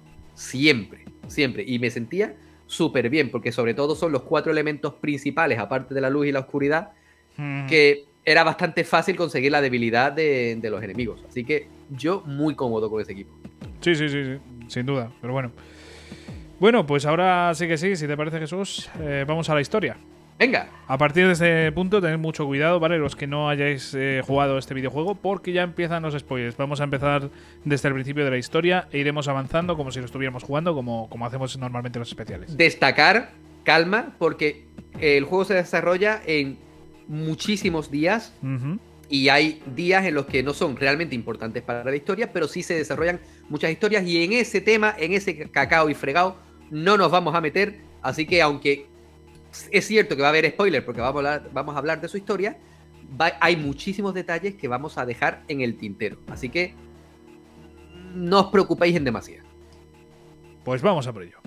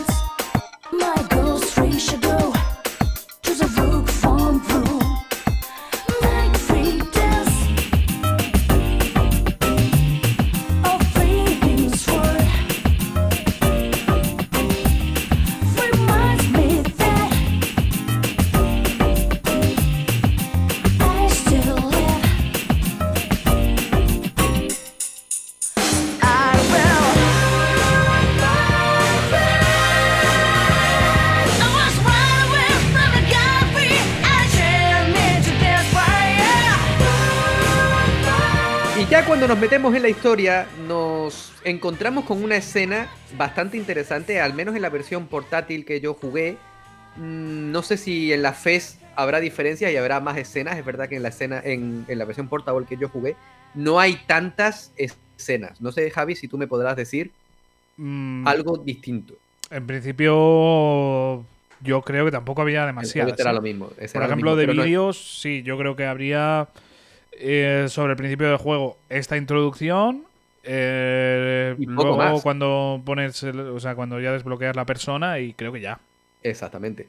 Pues eh, en este comienzo del juego nos encontramos, como ya di- dijimos antes, cuando hablábamos sobre las personas, la Velvet Room y tal, nos encontramos al protagonista andando por la noche por la calle, solo saliendo de la estación, rodeado de gente sin ningún tipo de problema, hasta que llega la hora oscura y todas las personas se convierten en ataúdes, se metamorfosean en ataúdes y el personaje se queda así como un poco rayado, pero oye, se ve que el chaval es medio subnormal y tampoco le da mayor importancia, porque yo voy por la calle, me encuentro eso y digo, hostia, hostia, hostia, esperando que sea algún tipo de cámara oculta o algo, pero él no, él se queda tranquilo y dice, bueno, cosas que pasan. Bueno, Eh, él viene de, de- de- yo qué sé. de- él viene de fiesta. Él viene de Raccoon City, tío. O sea, Él, claro, y él dice, pues bueno, pues mira, mejor esto que un zombie, ¿no? sí. Así que se pone, pone rumbo a la residencia de estudiantes donde se va a hospedar. Pero claro, eh, está en plena hora oscura, ve sombras y tal, y lo que hace es meterse en la, en la residencia.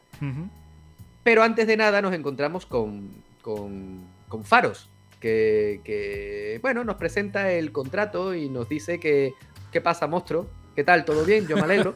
Aquí tienes un contrato que sin leerlo ni nada vas a firmar y eres el, el héroe de todo esto, eres el único que puede arreglarlo todo. Y él dice, Sí. pues venga, vale, pa'lante, ¿por qué no?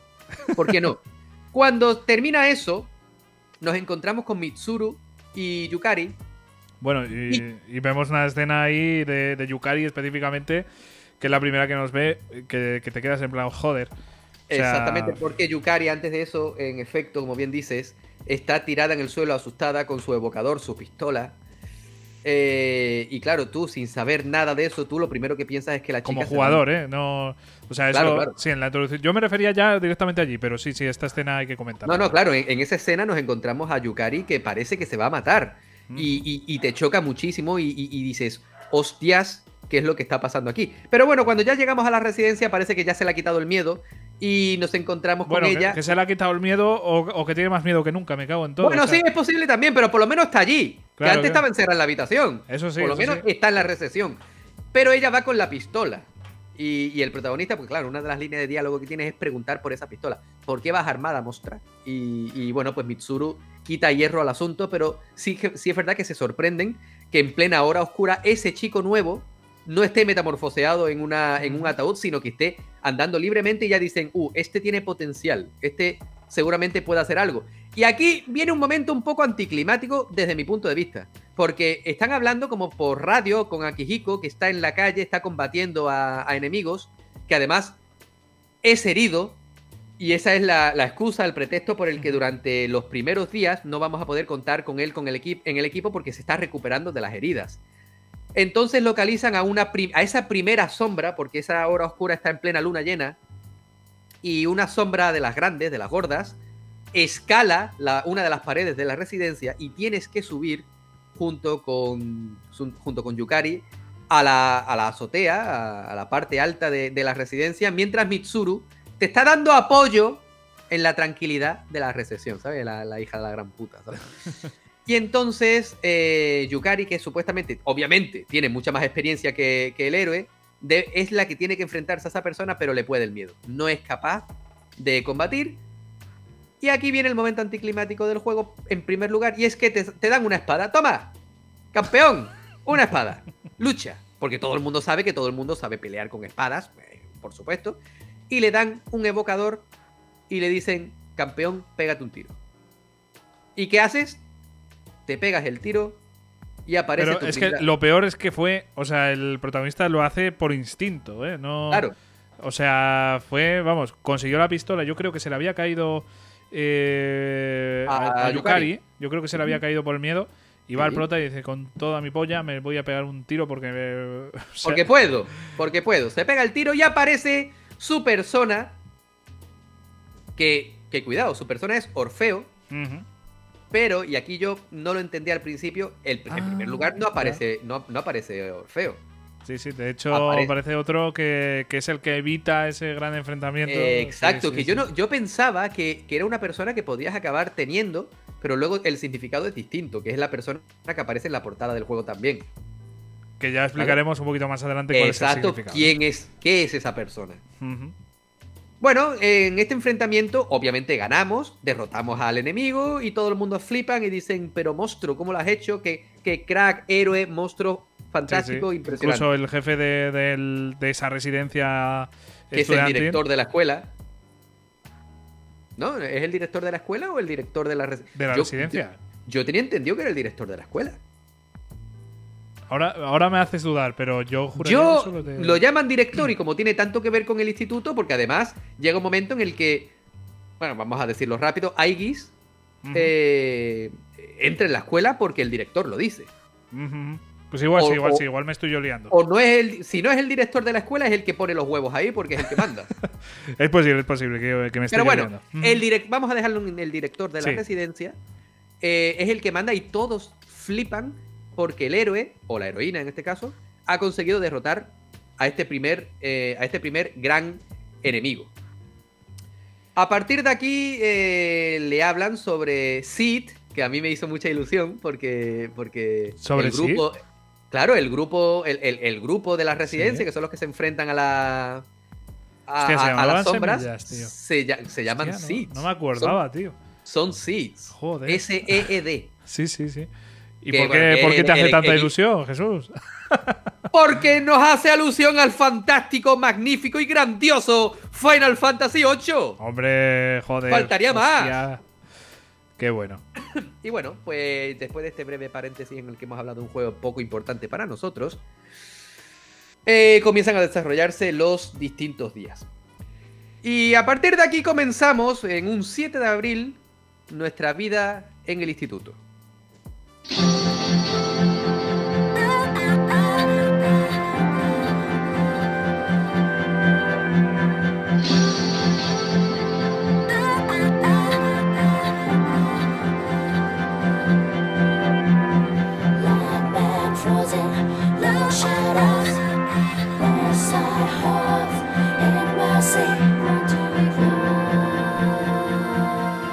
Comenzamos un 7 de abril como cualquier estudiante nuevo, presentándonos ante la clase, conociendo a los distintos compañeros, a los profesores y dando vueltas por el instituto. Es cierto que aquí pasaremos también muchísimo tiempo porque obviamente son estudiantes, tienen que presentarse a clase, tienen que responder preguntas, como bien sabréis todos los que ya habéis jugado a, a Persona, por ejemplo, Persona 5, 4 y tal. Y además es muy interesante porque cuando se nos hacen preguntas tenemos que responder correctamente porque de esta forma nuestro conocimiento mejorará. Si nos equivocamos no pasa nada, pero es cierto que es muy importante estar atento, sobre todo porque ante las preguntas que nos hacen, esas preguntas luego caen en los exámenes y tú estabas como Sí. diciendo, hostia, tengo que atender, tranquilo, hay guías en internet.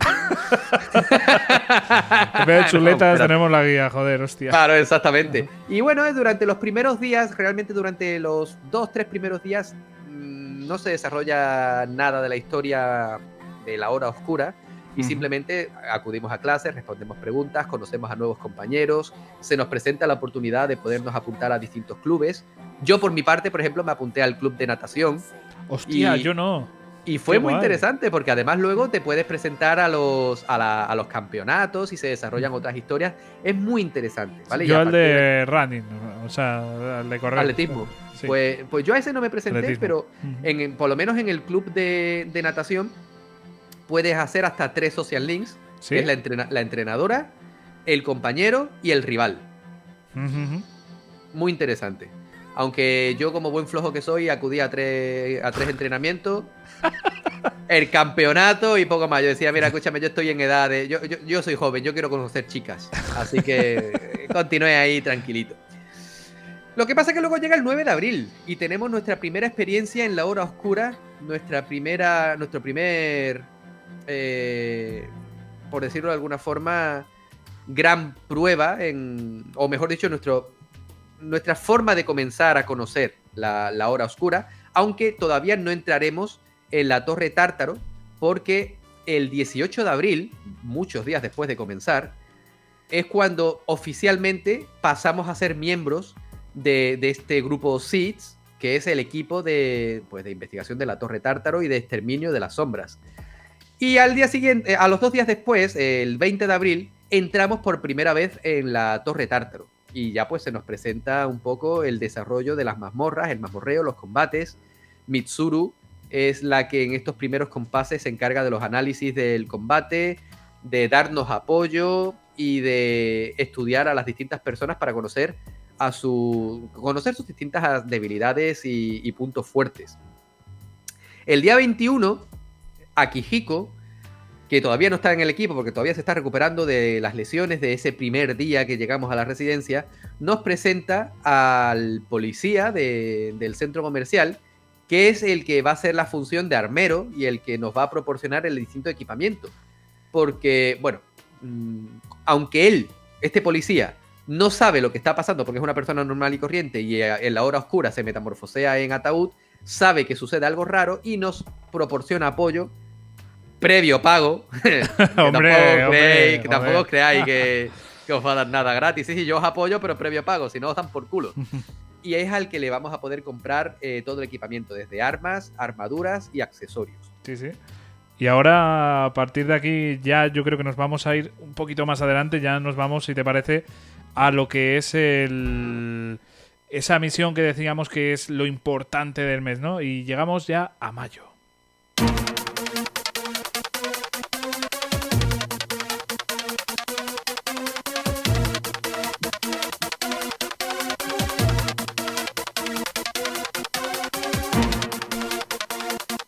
¿Y qué es lo que pasa en mayo? Pues que tras haber estado dando vueltas por la Torre Tártaro, eh, expandiendo nuestros social links en el instituto y las, demás zonas de la ciudad, y consiguiendo nuevas habilidades como conocimiento, carisma y coraje, nos veremos en la obligación de enfrentarnos a nuestra primera gran prueba contra sombras de alto nivel. Y es que tendremos que ir a la estación de tren porque eh, Mitsuru ha localizado a una sombra de poder inimaginable. Y ahí que tenemos que ir nosotros a, a- a partirnos la cara con ella. no con Mitsuru, pobrecita mía, con la sombra. Y aquí hay un dato muy interesante y es que Junpei se encabrona bastante porque él está celoso del héroe, porque él considera que tiene bastantes más habilidades para ser el líder. Obviamente eh, se nos presenta un spoiler y es que no, eh, tiene la inteligencia justa para no cagar en la calle. Las cosas como son. Y, y Junpei pues desaparece en un arrebato, en un instinto eh, homicida de, porque Sí, de- quiere derrotar en demostrar, primer lugar. ¿no? Quiere ser, eh, demostrar que, que- que merece ser el líder, pero lo que hace es eh, llevar a los protagonistas a una trampa que, que estaba ideada por, por las propias sombras, ¿no? Exactamente, así que nos toca ir junto con Yukari a no a salvarlo, sino a, a ponernos a su nivel, llegar hasta donde él está y enfrentarnos a esa primera gran sombra que nos da un poquito de combate, un poquito de guerra, pero definitivamente podemos acabar con ella.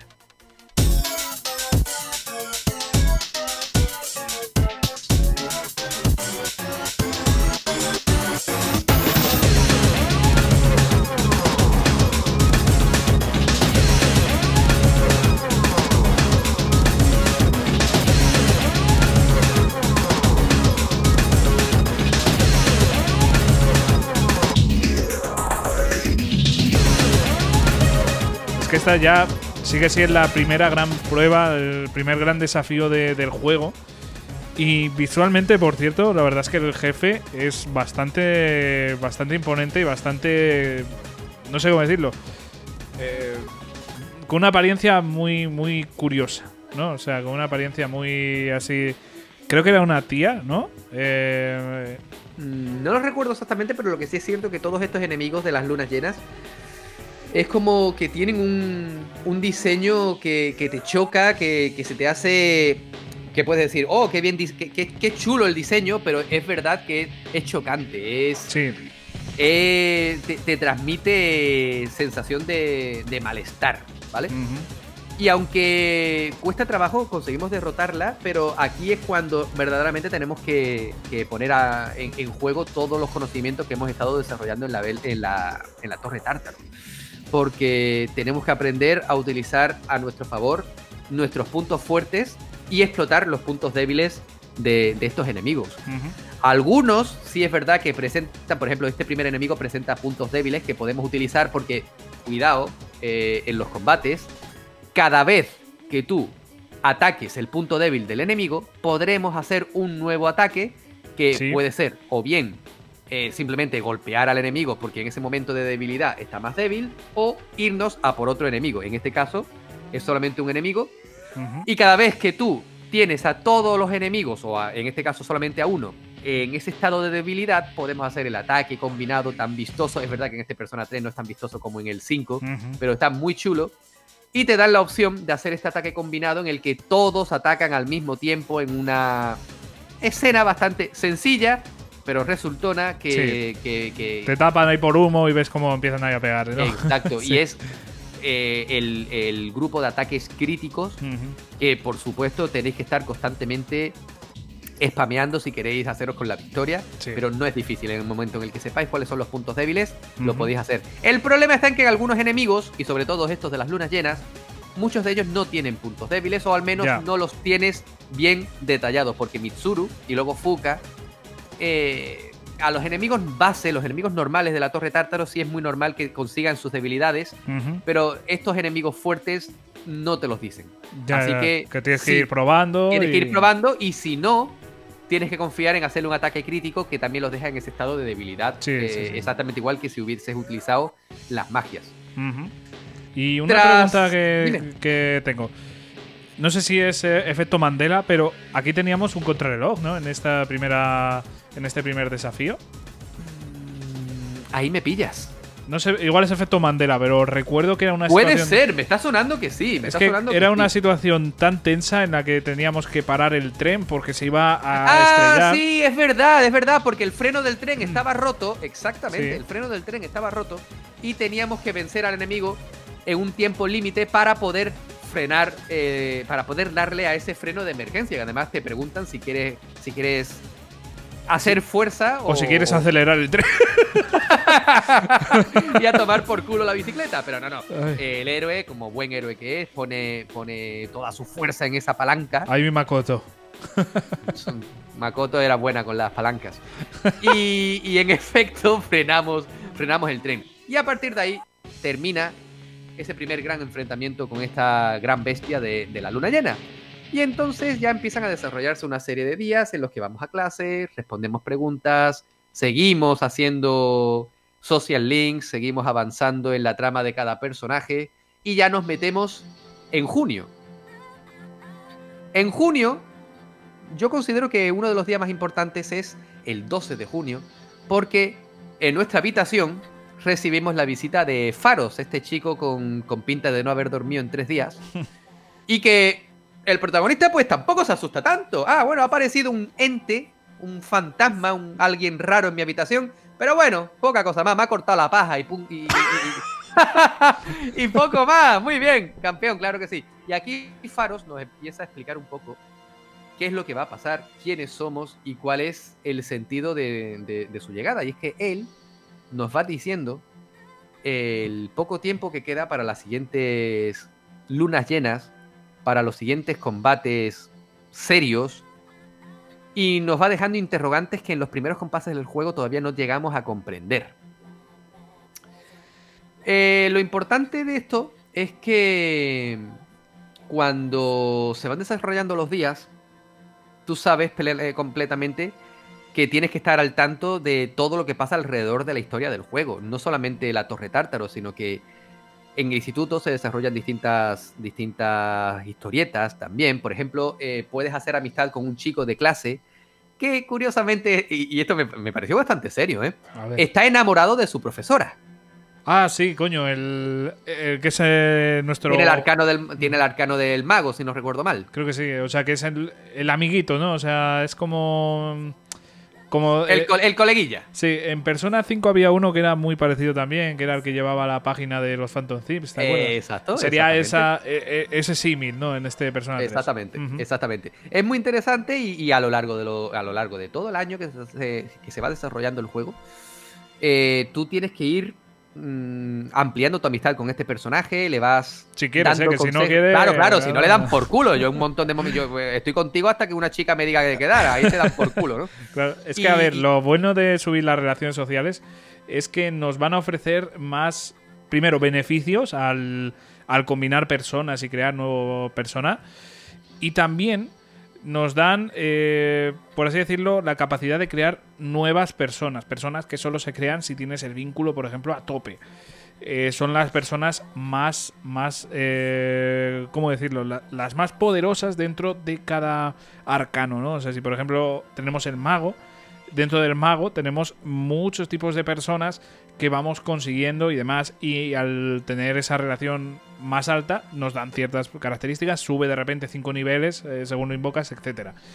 Pero, eh, por ejemplo, si tienes a tope el mago, tiene una persona en específico que solo vas a poder invocar si tienes ese social link a tope. Y así pasa con todos. Entonces es muy recomendable ir subiendo todos los posibles, porque vas a llegar al final del juego y vas a poder invocar unas personacas que me cago en la puta. Literalmente puedes invocar a la Virgen María, si no recuerdo mal, y al diablo. O sea, Exactamente, Satanás. O sea, exactamente. Es muy interesante, pero entre otras cosas a mí me, pareció muy interesante la historia de este compañero porque yo pensaba que era todo paranoia suyas, de que le gustaba la profesora y... Pero yo pensaba que la profesora le iba a mandar la mierda, pero es que al final hijo puta se la liga.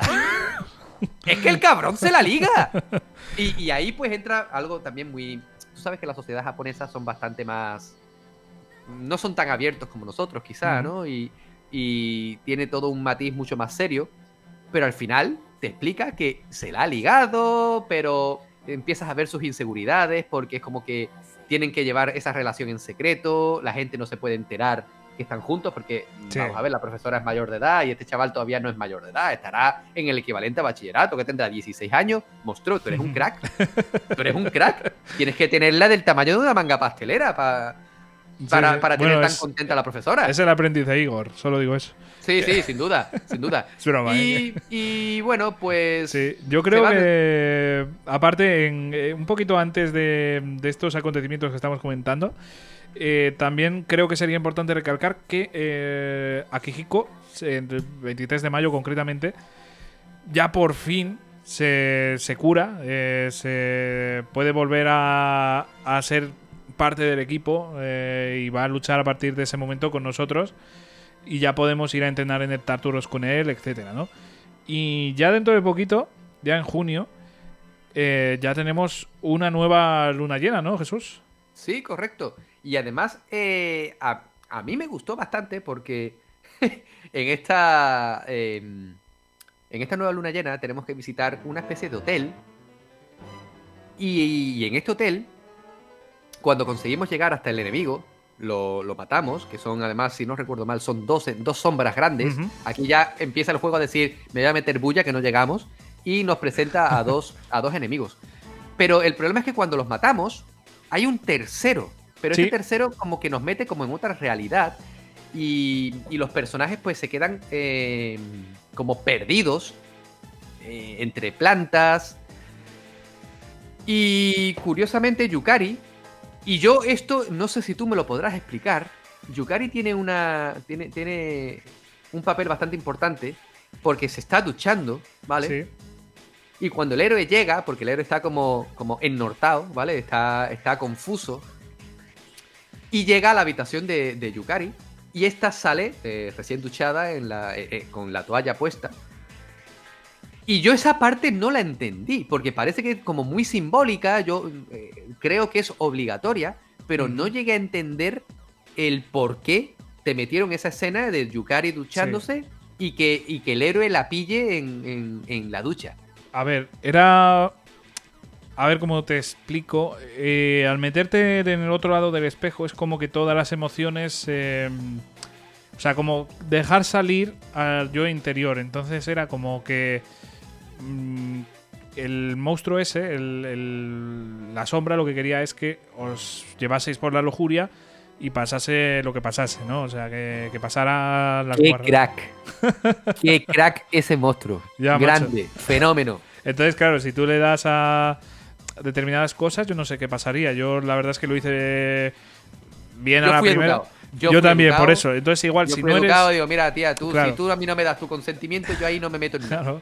Y ¿Vale? quizás si, si sigues por ese camino, igual ah, incluso llegas a un game over. Yo no lo he probado, ¿eh? Entonces no estoy seguro, igual me estoy No sé, pero, pero sí es verdad que a final de año hay, hay- hay posibilidad de un, de un game over o, o al menos de un final alternativo. Ahora hablaremos de él, no te preocupes. Pero eh, lo interesante es que cuando todos vuelven a la normalidad, tú sigues subiendo plan- eh, plantas, que son, bueno, son tres plantitas. Sí, son poquitas, hotel. pero dentro de cada planta hay muchas habitaciones en las que hay espejos y tienes que adivinar Eh, cuál es. Exacto, y tú te puedes ir metiendo por distintos espejos, pero no consigues nada, entras en un bucle. Hasta que aprendes que tienes que romper aquellos espejos en los que no te veas reflejado. Y algunos espejos están en ángulos en los que te ves por muy poquito. Y a lo mejor ese es el que tienes que romper. Una vez lo rompes, desbloqueas la sala a la que tienes que acceder para enfrentarte al, al enemigo. A mí me pareció un- una historia bastante, un, tema bastante interesante, sobre todo por el hecho de que, de que te presenta un pequeño puzzle, ¿no? Porque- Porque no es un juego con, con muchos puzzles y esto se, se- se presenta como un pequeño puzzle y le da un nuevo matiz al juego Sí, sí, sí. de, de no simplemente subir arriba y seguir matando de forma indiscriminada. Ahí tienes que darle un poquito a la cabeza y yo es verdad que estuve perdido un poco y decía, ¿qué hay que hacer? Hasta que al final, pues sí que te dicen, oye, los espejos, campeón. Ah, vale, perdón. y bueno, una vez lo derrotamos, eh, comenzamos eh, una parte importante, pero ya en, nuestra, en nuestro rol de estudiante, y es que comienzan los exámenes de, de- de julio. Exámenes que, que son importantes y que nos van a ser muy populares si los aprobamos y conseguimos la nota más alta. ¿Por qué? Pues porque si eres muy inteligente, es decir, tienes tu estadística de conocimiento muy alta y consigues aprobar como mejor nota de, de toda la clase, Mitsuru, nuestra gran amiga Mitsuru, que se ve que es una chavala que solamente le interesan la gente que son inteligentes, pues aparte de que nos da premios, pues poco a poco, poquito a poquito, se irá fijando en nosotros. Pero vamos, no, no os preocupéis porque si queréis tenerla como waifu, va a tardar bastante porque la tía se hace de rogar. Se hace bastante rogar. Y a partir de aquí comienza una parte que a mí me hizo mucha gracia, que ya lo decíamos al principio, Sí, sí, tío, porque pasa aquí una cosa muy interesante y es que Sí. ya por fin, por fin, tío, llegamos a las putísimas putas vacaciones. ¡Vámonos!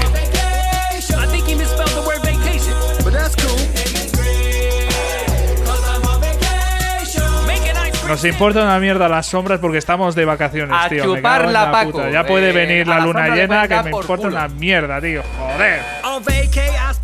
En fin.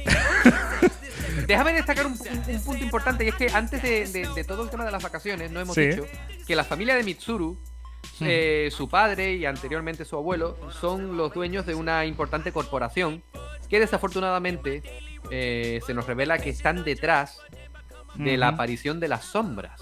Porque todo el tema de la hora oscura, la torre tártaro y la, la aparición de, de estas sombras son fruto de un experimento. Un experimento en el que querían utilizar a las sombras para, en cierto modo, eh, controlar eh, las sensaciones, las emociones y la forma de pensar de la gente. En teoría, no para mal, sino para conseguir un bien para la humanidad. El problema es que el experimento se va de madre y todo se va a la puta. Sí, literalmente. básica- literal, sí. O sea, realmente encontramos. O sea, tras esto pasa lo de Tartarus, se crea Tartarus en, en el mundo de medianoche, o sea, en hora oscura. Y bueno, pues pasa todo esto, todo este mal que, se ha, que ha desembocado y, nacieron estos 12 jefes que tenemos que ir derrotando y, de- y demás, ¿no? Entonces, bueno, eh, la verdad es que ha sido un experimento que, que- que ha fallado un poco, ¿no? O sea, madre mía. Sí, ha fallado un poco, pero es cierto que el padre de Mitsuru está bastante comprometido con, con la causa y aunque se nos presenta, porque yo al principio me pensaba que era malo. Hombre, Mitsuru- ves a un tío con un puto parche. eh, con- vamos, o sea, tú Es que Mitsuru le tiene mucho miedo. Mitsuru, que es una tía fuerte, una tía Sí. comprometida con la causa y con un, un Es que tiene- y un coraje y una abnegación brutal. Tiene daddy issues, tío. O sea, tiene daddy issues. O sea, tiene problemas paternales, tío. O sea, Muy serios, muy serios. Pero bueno, nosotros pues vamos de vacaciones con, todos los- con todos los gastos pagados porque Mitsuru está forrada y la tía es buena sí. gente. Y vamos a la, feria. a la casa de, de la playa. Por cierto, Sí. que en ese incidente, o sea, en este problema que ha tenido, hubo muertes, ¿eh?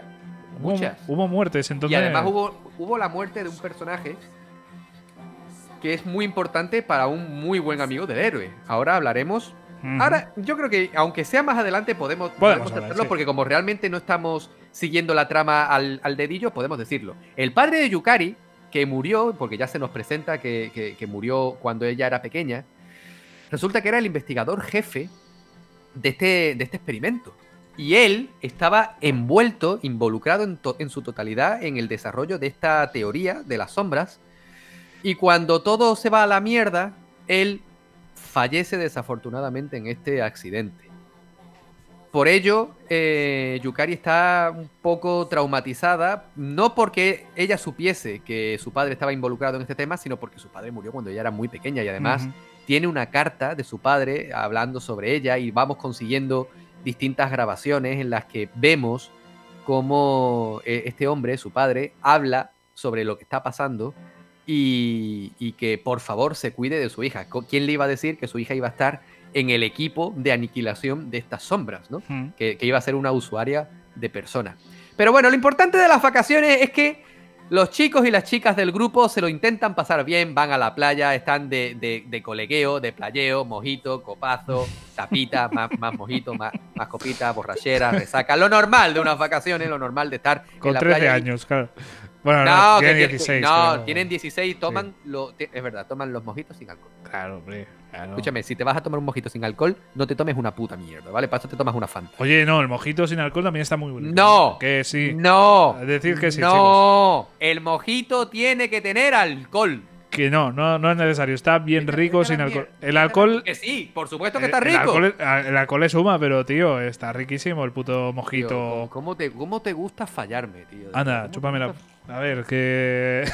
Ay, de verdad. Estáis viendo a lo que estoy yo sometido en explorando videojuegos, ¿verdad? que estás alcoholizando aquí a nuestros. eh, No estoy pequeños, alcoholizando a nadie. Estoy diciendo que, que se puede beber con moderación. Siempre con Claro que sí. moderación. Y, con, y siendo mayor de edad, por favor. Y siendo mayor de edad Claro, siempre. claro. No seáis cabrones, ¿vale? No seáis cabrones. A partir de los 18 años, lo que queráis. Hasta entonces, fantita de naranja, ¿vale? O mojito sin alcohol. o mojito sin alcohol, o un, o un, un monster, un energeti, un, un algo. Pero bueno, que nos vamos, de- nos vamos del tema. En estas vacaciones pasa una cosa muy graciosa y es que las chicas se van de excursión aparte de los chicos y, y es muy gracioso porque están en la playa y ven a distintas chicas, ¿vale? Chicas que no conocen y Sí. se ponen eh, Junpei, el héroe y Akihiko eh, el objetivo de que tienen que ligar. Y, y- y cada uno va, va haciendo lo que puede, ¿no? Y a- aparte a mí me parece muy interesante esta parte porque Akihiko, que es súper serio, y Junpei, que es subnormal, pues... De Junpei, claro, yo me lo, me lo imaginaba, pero de Akihiko. hostia, Claro, de Akihiko tú no, te lo no, no. imaginas. Y al final eh, se pelean para ver quién liga, ¿no? Pero bueno, eh, aquí es donde conocemos a una chica misteriosa que, que está en el embarcadero sola, hablando de sus cosas, que es la buena de Aigis.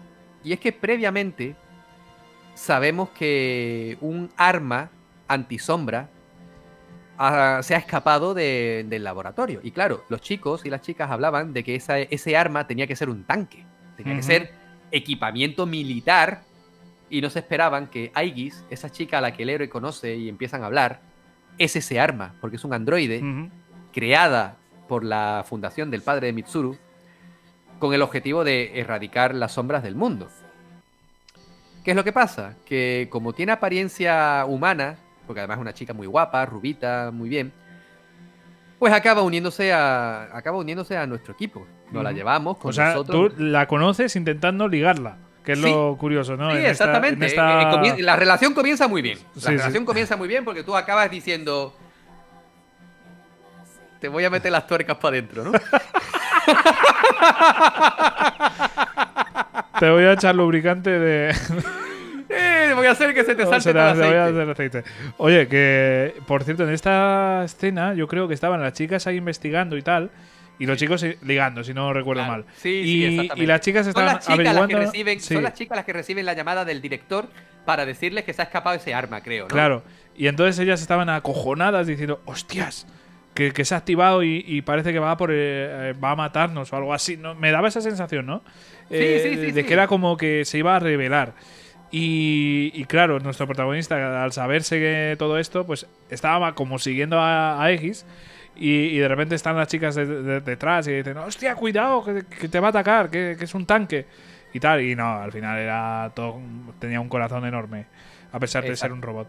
Exactamente. Y al final, pues eso se une a nuestro equipo porque este androide tiene la capacidad de despertar personas. Eso es una cosa que yo no terminé de entender porque si es un No. androide, ¿cómo puede despertar algo que está estrechamente ligada a tu alma, a tu ser, ¿no? A tu foro interno. Pero Sí, ella tiene esa esto habilidad. posiblemente sea otro debate, ¿no? Hasta, o sea, ¿qué es el alma?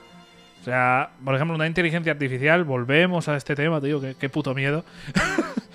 una inteligencia artificial puede llegar a tener alma, puede llegar a tener sentimientos, puede... Para, para, para debatir esto, primero Claro. tendríamos que decir si el alma existe o no existe. Claro, pero ¿vale? quiero decir, ¿los sentimientos los da el alma?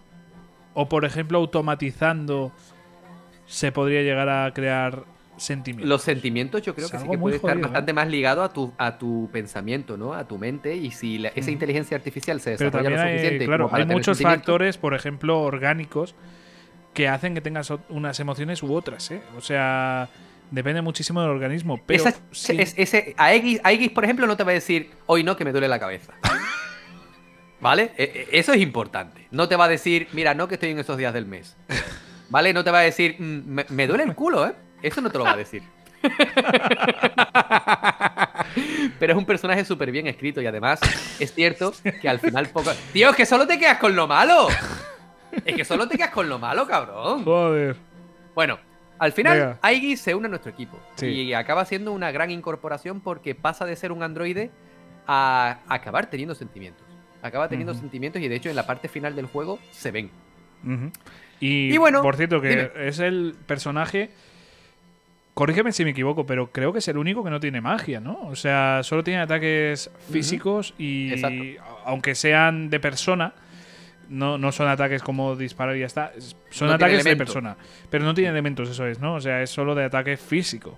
Claro, eh, a lo mejor por ahí vienen los tiros. Los tiros. Los tiros. a lo mejor viene por ahí. Pero bueno, eh, cuando terminan las vacaciones, tenemos que hacer un salto temporal hasta el mes de agosto. Y es que en agosto, exactamente el día 6, tenemos una nueva luna llena. Y en esta luna llena, pues se vuelve a repetir exactamente la, la misma historia, ¿no? Nos tenemos que volver a enfrentar a un, a un enemigo muy poderoso. Cuando lo derrotamos, eh, a los pocos días eh, nos llaman de la Velvet Room, Elizabeth creo que se llamaba, ¿no? La chica. Y nos dice, creo que sí que Creo se que sí, creo que sí. Es que me lío porque como en cada juego hay una, pues. Claro, exactamente. Y nos vuelve a decir que el tope, la, la- la puerta cerrada de la, de la torre tártaro se ha abierto y podemos continuar. Pero es que hay algo muy interesante. Durante todos estos días, los chicos, eh, el equipo, eh, conocen al perrito este del que hablábamos en el santuario. Y el día 8 de agosto hay un evento por la noche en el que aparece una sombra que no es de la luna llena, pero es una sombra poderosa. No tenemos que enfrentarnos a ella porque el puto perro se, la- se lo ha cargado con dos cojones. Defendiendo a su amo, si no recuerdo mal. Bueno, de- no, a su No, amo porque al- está muerto, al sitio, defendiendo perdón. el santuario. El santuario, sí, y sí, se sí, enfrenta al monstruo y todos flipan porque resulta que Koromaru, el nombre del perro, eh, lo, eh, eh, lo llamaban Corosito, Fuka lo Hmm. llama Co- Corosito, eh, puede despertar eh, a su persona, Cerbero, que está súper chulo, y se enfrenta a él. El perro es herido, hay que llevarlo al veterinario, y pocos días después, exactamente este día 8 de agosto, se nos une Koromaru al perro. Eh, nos hemos pasado por alto una parte muy interesante porque estamos hablando de Ujú. y no hemos Hostia, joder, ya. No, no, tranquilo, tranquilo, tranquilo. O todavía Estaba- no es. estaba- estaba- sí, sí, ya fue, ya fue, pero estaba previsto. Ajá. Una de las grandes tramas del juego, en, esto, en los primeros compases, es la desaparición de unas chicas, y, y en, en particular de una chica en cuestión, que acaba siendo Fuka. Y es que hay un rumor entre los alumnos que en el instituto por la noche se escuchan eh, voces, que supuestamente que el, el- el instituto está eh, poseído, ¿no? Y que hay fantasmas. Y al final todo es porque es como una reminiscencia de, de la torre tártaro, Sí. y resulta que la que está ahí eh, presa es Fuka. Y resulta que es una usuaria de persona también. Es en ese momento en el que días después, cuando ya Fuka se, se recupera de, de este, vamos a entrecomillar, secuestro o de esta desaparición, pues se une al equipo en el rol de, vamos a decir, de analista, ¿no? De la que hace la- los análisis. Y como su persona es bastante más poderosa en el tema de análisis que el de Mitsuru, pues Mitsuru se nos une al, al equipo.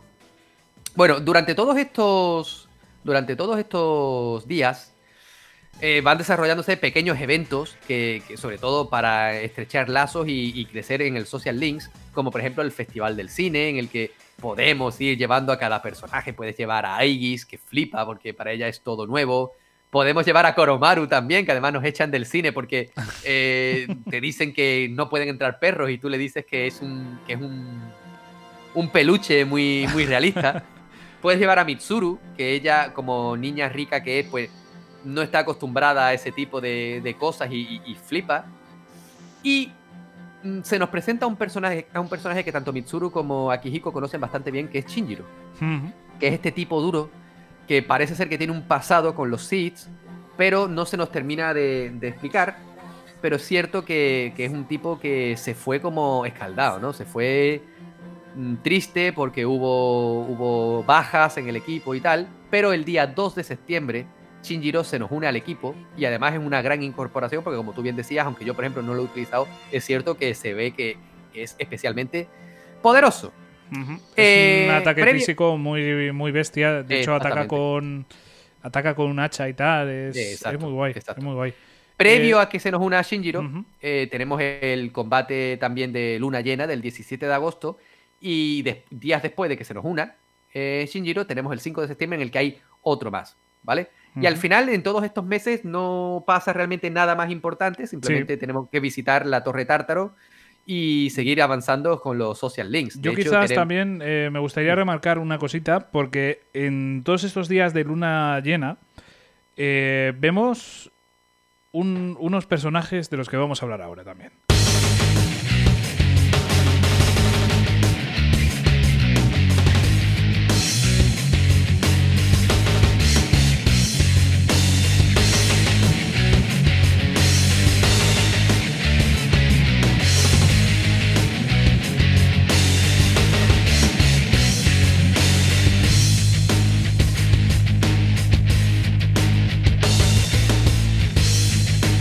Y es que hay como otras tres personas por ahí, o sea, personajes, que también son como usuarios de persona que andan por ahí en el, en el mundo de medianoche, o sea, en la, eh, en la hora oscura. Joder, no sé por qué lo llamo mundo de medianoche. Eh, están en la hora oscura, ¿no? Y son muy característicos, ¿no? O sea, es una especie de gótica. Un tío que parece un sectario, o sea, parece Jesucristo. eh, y otro que es como un cien, o sea, como un tío con gafas así súper que parece súper culto, ¿no? Eh, este equipo rival quiere evitar que nosotros eh, consigamos nuestro objetivo de detener a las personas, porque ellos, eh, o sea, a las sombras, perdón, porque ellos eh, quieren seguir en, ese, en esa hora de medianoche. Ellos se aprovechan de esa hora, ¿no, Jesús? Sí, exactamente, porque para ellos es una forma genial de no solo de tener poderes, sino también para sentirse especiales y poder hacer lo que les venga en gana. Es cierto que tienen una apariencia extraña eh, y de hecho a lo largo del juego los personajes se preguntan cómo eh, pueden tener estos poderes. Es cierto que más adelante se nos explica que mm, eh, sus personas no se han presentado de forma natural, sino de una forma como artificial y precisamente debido a eso tienen que tomar una medicación Sí. porque sus personas intentan matarlos. Eso me parece un dato es que... muy macabro, Sí, muy sí. muy macabro.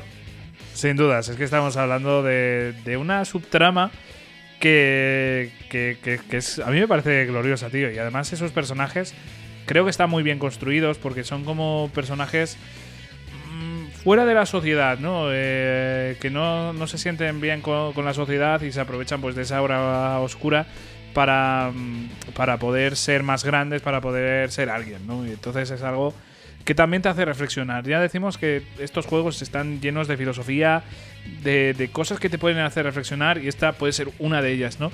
Y fíjate eh, cómo ese mal, o sea, están prácticamente drogados por, por utilizar este tipo de cosas, ¿no? O sea, adictos, quiero decir.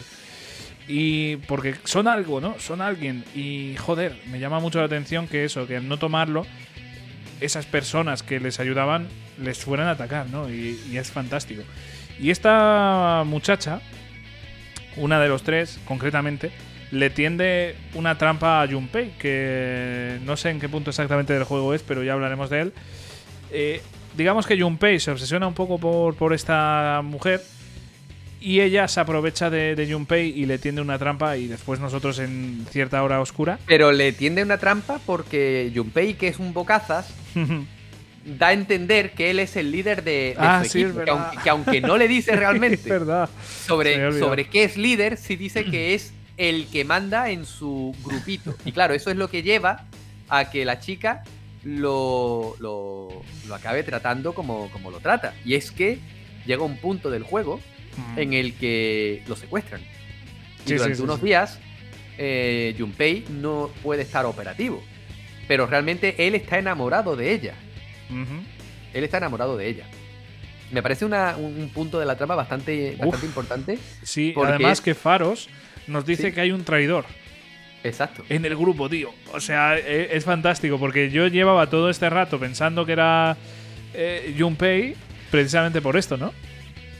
Tú Sí, pero yo no lo sentí como un, como un traidor. Yo lo, No, lo no, pero Lo que pensé- sentí con él era No, que, no, no, claro. que, que- que se fue de la lengua porque es medio gilipollas. Claro, claro. Pero yo pensé que ese de te van a traicionar iba a ser Junpei por eso. Sí, sí, yo pensé que, que iba a irse con ellos y tal. Pero resulta que no, ya hablaremos de quién era el traidor. Exactamente. Al final, eh, toda esta trama se desarrolla de una forma bastante interesante. Ya os digo que no os lo vamos a contar porque la verdad es que sí que me gustaría que fuese un poquito sorpresa. No, Pero es- Yo, yo quería contar alguna cosa, hombre. Ah, ¿quieres contarlo? Bueno, Sí, pues venga, sí, vamos, a, vamos a meternos en ello. Vamos a meternos en ello. A ver, también aquí me gustaría comentar otra cosita que también es importante. Eh, se nos une también el chavalito, ¿vale? Que se me ha olvidado el nombre. Ken, Ken Amada. Que Namada, pues qué mamada.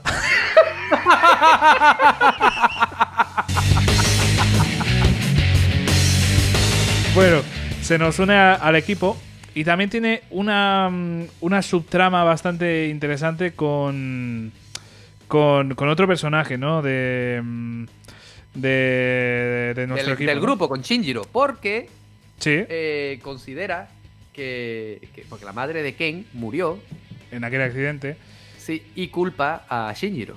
Sí, y Shinjiro también se culpa a sí mismo. Aunque realmente no fuera su culpa, él se culpa a sí mismo y se siente muy responsable de esto. Entonces, también en ese mismo momento también se citan ambos en, en un sitio distinto para, vamos, porque quien quería matarlo. O sea, un Sí. chavalito tan pequeñito quería matarle y somos nosotros los que al final le hacemos entrar un poco en razón y evitamos esa muerte. Y de hecho, La evitamos, pero de una forma bastante pírrica. hmm, Porque al final, Shinjiro, desafortunadamente, Javi, pues es asesinado por culpa de este grupo, precisamente por el que tiene más apariencia de Jesucristo. Eh, Vale, no, no soy yo el único que pensaba que tenía pinta de Jesucristo, no, ¿verdad? no, no, no, para nada. De hecho, Tenía hay- pinta. ¿tú, tú, tú has visto Umbrella, de Umbrella eso Academy? te iba a decir, eso te iba a decir. Sí, igualito. ¿Cómo se llamaba el personaje, hombre? Eh, ay, no me acuerdo cómo se llamaba. No, no me acuerdo. Ay, no me acuerdo. ¿Pero te acuerdas cómo era el del tiempo? ¿Cómo era? El que El viaja cinco, por el tiempo. El del tiempo era el 5. Por culo te era la el número hinco. Que. ¿Cómo cayó, tío? bueno, el.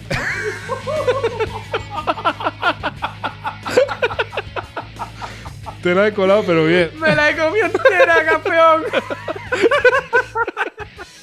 Bueno, eh, el otro. Puta Hostia, no, me acuerdo cómo se llamaba, tío, pero el de los espíritus. Es igualito, es igualito, tío. Igualito, igualito, igualito. El que Lo tengo en la punta de la lengua, tío. Hostia, es que yo también, me, pero no me sale, tío. Mira, vea, sigue hablando porque tengo que buscarlo. Venga, va. Pero bueno, que es, es por mala suerte asesinado y causa uno de los momentos, yo creo, más, más chungos. Klaus, se llamaba Ah, Klaus. sí, sí, es verdad. Hostia, eh, Klaus, Klaus, es verdad. Pero bueno, lo, lo que estaba diciendo, que llegamos a uno de los puntos más chungos, más dolorosos del juego, tío.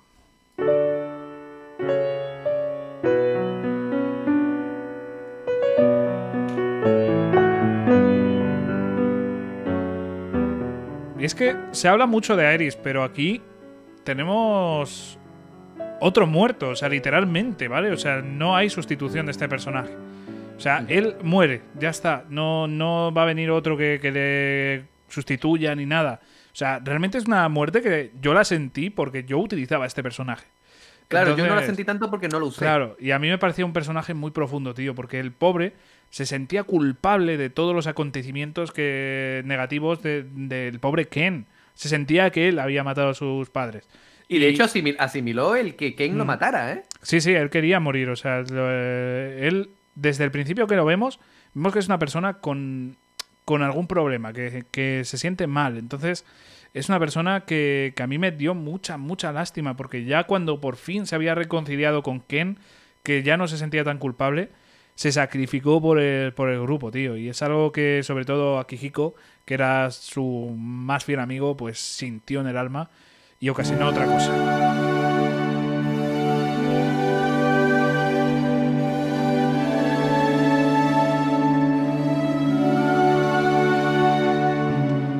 Y es que a partir de este punto, Akihiko, su persona, evoluciona, por así decirlo, cambia de forma, mejora y, y es algo que vamos a ver a partir de este punto con el resto de personajes también. Y es que vemos como cada uno va evolucionando y va cambiando su propia persona a una apariencia superior, más, po- más poderosa, etcétera, ¿no? Entonces, eh, es un punto que, de inflexión muy grande el que pasa en este, en este juego. Ya es algo personal. Y es algo personal, nunca mejor dicho. Es algo que, que afecta al grupo. Es algo que, que marca un antes y un después. Y por mala suerte, pues, es, es un sacrificio que nos, nos hace realmente muchísimo daño.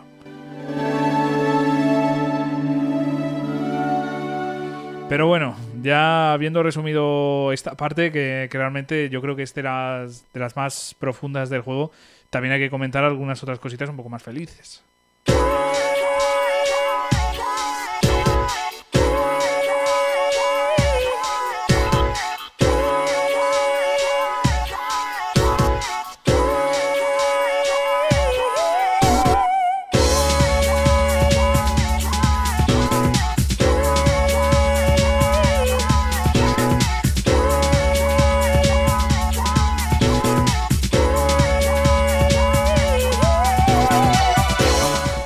Todo este momento siempre hemos ido aumentando nuestras relaciones sociales, hemos ido ampliando nuestros social links, hemos ido mejorando, hemos ido subiendo Tartarus, hemos hecho un montonazo de cosas. Eh, incluso en cierto momento del juego nos vamos a una excursión, ¿verdad, Jesús? Sí, correcto, porque como bien es típico en los juegos de persona, nuestro protagonista y sus amigos van de excursión con- con el instituto. Y en, este, en esta ocasión van unos cuantos días a una zona donde, bueno, pues donde hay termas y tal. Y además aquí se desarrolla un momento muy gracioso en el que, por ejemplo, yo en la versión portable que jugué, es muy gracioso porque aunque sea una, una, una visual novel, tienes un momento de tensión. Y es que eh, están los chicos, porque las termas tiene horario. Un horario para Sí. chicos y un horario para chicas, ¿vale? Eso también se vio en Persona 5, por ejemplo. Y en Eh, Persona 4 creo que algo, algo segura- también, algo también creo, también, ¿no? No me acuerdo también. exactamente, pero Es muy típico de este tipo de títulos. sí. Pues cuando tú estás en, en las termas con los chicos, se pone la hora de las chicas, pero tú todavía estás ahí. Y claro, se meten las chicas y tú te tienes que esconder. Y como esto es una visual novel, la versión portable. eh, Hostia, portable, ya, claro, yo, yo me movía, claro. Claro, tú te movías, pero tú eh, en este tienes que ir eligiendo ciertas opciones. Por ejemplo, Sí. tienes que hacer que Junpei se quede bajo agua a punto de ahogarse. Eh, Akihiko se tiene que esconder también en otro sitio. Tú te tienes que poner encima de una piedra y, y estás a punto de caer y, tú- la opción es resistir, sumergirte, etcétera, etcétera. Me parece muy graciosa. Qué Me guay. parece súper graciosa.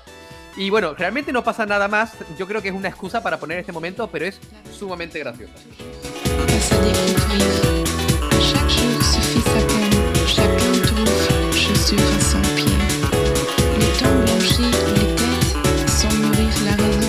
Y a ver, porque mm, a partir de ahora quizás vamos a meternos ya en la hora oscura, porque van pasando muchísimas cosas, van pasando muchísimo los meses eh, y van pasando pues incidentes bastante importantes. Y uno de ellos quizás eh, sea el que ya hemos comentado, que alguien nos va a traicionar y ya vamos a decir quién es. Es el director, es el putísimo director, macho.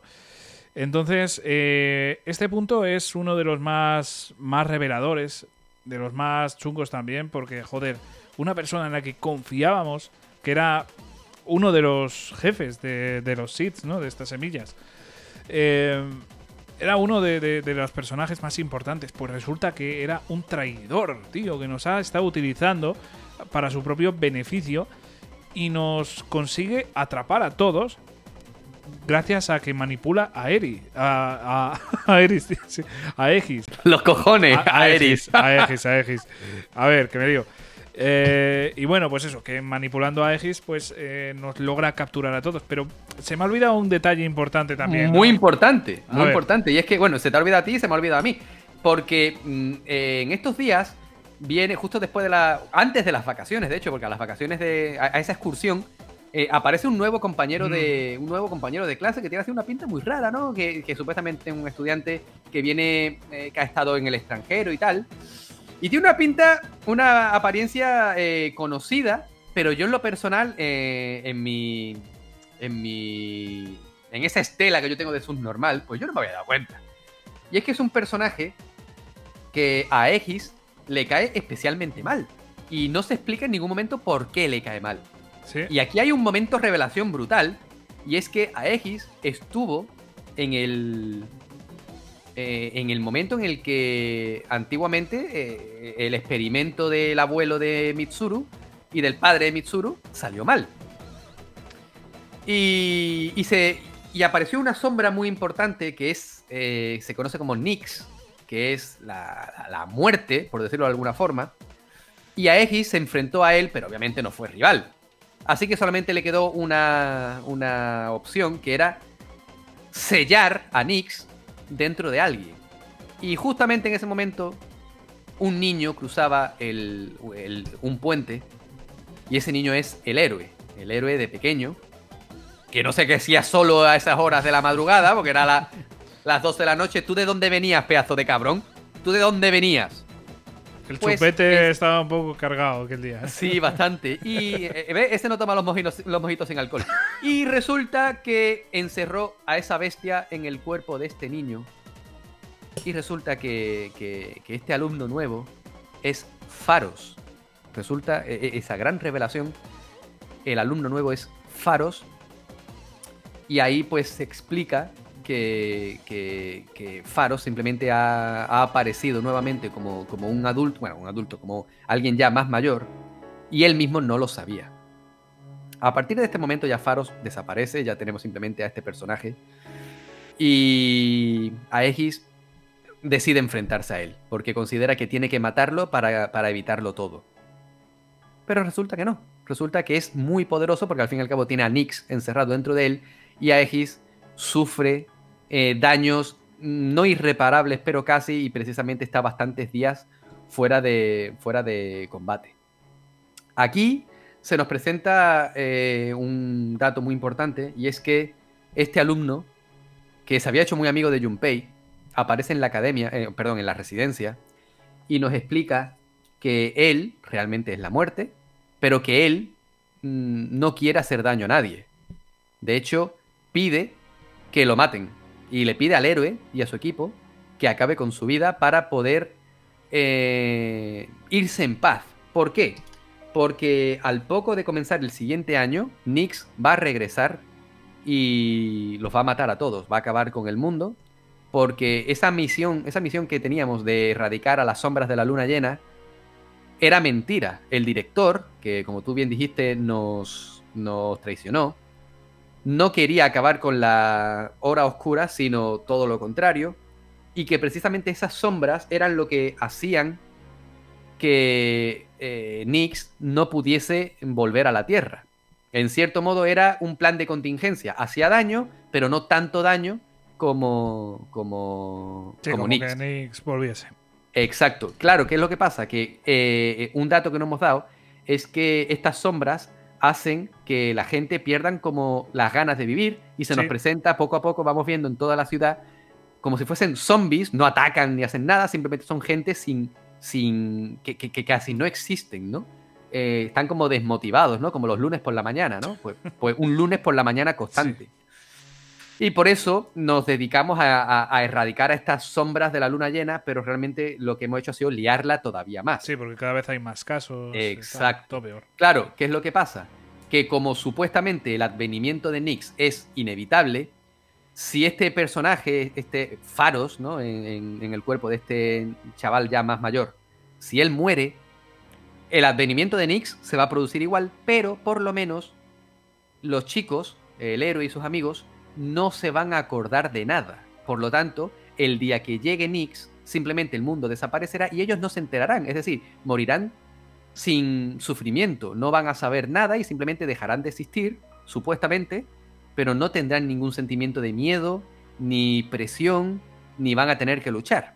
Y precisamente te da de plazo hasta el 31 de diciembre para decidir si vas a acabar con su vida o lo vas a dejar vivir. Y aquí se nos presenta un dato que yo no sabía, por ejemplo, y es que llegado el 31 de diciembre, si lo matas, eh, tenemos un final, que es el, el final malo, considero, pero si lo dejas vivir, te dice que Nyx va a volver, que te vas a tener que enfrentar a él, o a ella, mejor dicho, y no vas a tener la posibilidad de, de matarlo. Pero claro, ¿qué es lo que pasa? Que como buen juego de estas características, tú y tu equipo sois eh, eh, la única, el único equipo, sois la única salvación de, la Tierra y decidís entrenar para, matarlo. Bueno, eh, también hay que destacar que, que no lo hemos dicho, que previo a todo esto, cuando habéis er- erradicado a todas las sombras de la luna llena, los chicos deciden celebrar, celebrar en la residencia un- una cena, ¿vale? Para conmemorar este, esta hazaña. Y de hecho incluso aparece el padre de Mitsuru muy contento porque su hija y sus amigos han conseguido solucionar lo que él y su padre habían estropeado. Y aquí precisamente el padre de Mitsuru muere, lo cual sume a, ella en una profunda tristeza, una prácticamente depresión, y precisamente sale del equipo durante un tiempo. Pero ya con la llegada de, de Ryoji, que es el, eh, este Faros ya crecido, este alumno, pues se ve en la obligación de volver. Y cuando tú el 31 de diciembre decides salvarle la vida, pues eh, el juego continúa y van avanzando los meses, ¿vale? Eh, de hecho, eh, se incrementa la aparición de estos, estos enemigos, este otro grupo de usuarios de persona. Lo que pasa es que a la chica de la que hablábamos, esta que es como gótica, pues la, en cierto modo la secuestráis, ¿no? El, el- O el sea, equipo la- acaba dañada o algo así, ¿no? Eh, en Claro, la- exacto. Y, y acaba no secuestrada, pero sí como detenida o retenida, pero vamos, que está bien porque está en Mm. el hospital, la están tratando y precisamente aquí tenemos la revelación de que, de que en un momento dado eh, la chica em- empieza como a asfixiarse y resulta que es que su persona la está ahogando porque como despertaron a las personas de forma artificial, que todo fue obra del director, pues eh, no pueden controlar realmente a sus personas y se vuelven contra ellos en, cier- en ciertos momentos y por eso tienen que tomar una medicación que los vuelve adictos y que, y que en cierto modo eh, calma a estas personas. De hecho, eh, la relación entre ella y Junpei se fortalece tanto que realmente ella se llega a enamorar de él y en cierto modo cambia de bando.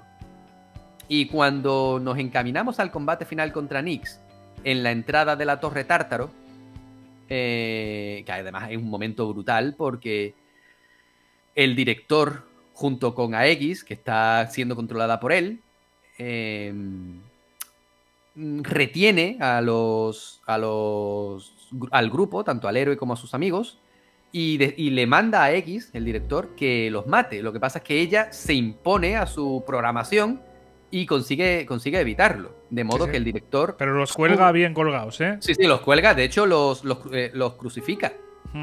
Los crucifica. Y el director, pues, cuando ve que a X los salva, él pone rumbo a lo alto de la Torre Tártaro, o al menos a una de las partes más altas. Solo que cuando llegamos, él entiende que, que no puede ganar y de hecho se tira de lo, alto, de lo alto de la Torre Tártaro y se mata, ¿vale? Aquí nuevamente volvemos a tratar un tema muy serio, ¿no? Porque él se quita la vida. Previo a todo esto, eh, esta chica, la, la- la gótica, la, vamos a decir, amiga de Junpei, eh, se sacrifica por él, porque Junpei muere. Mm. Junpei es asesinado.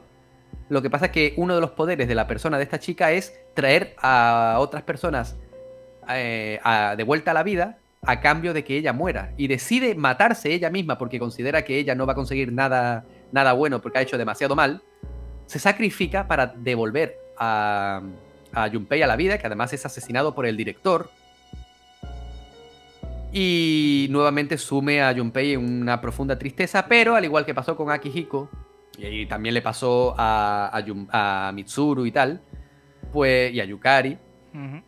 Eh, la persona de, de Junpei se vuelve todavía más poderosa porque su persona y el de la chica se fusionan y están ya completamente listos para escalar la torre tártaro y hasta su punto más alto, que además se vuelve bastante más complicada porque los Sí. enemigos son mucho más duros. Y De hecho, eh, también a los, a los a dos cabrones. dos. Exactamente, tenemos que enfrentarnos. Eh, el chico de las gafas, cuando es derrotado, como lo abandonamos y es rodeado por sombras, él lleva un maletín con granadas y se inmola. Él abre una granada y se lleva por delante a esas sombras y a sí mismo. Y luego nos enfrentamos al otro, al, al Klaus particular, y también lo derrotamos. De modo que ponemos rumbo a lo alto de la torre. Eh, previamente ya el director, como ya hemos dicho, se ha tirado de lo alto de la torre Tártaro. Y llegamos arriba del todo, que es cuando nos encontramos a Nyx. Nyx, previamente Ryoji, nos dice que, pra- eh, en resumidas cuentas, que la hemos cagado, que no pueden enfrentarse a- a este ser, pero nosotros aceptamos el reto. Y comienza lo que yo considero que es el mejor combate con la mejor canción de todo el juego.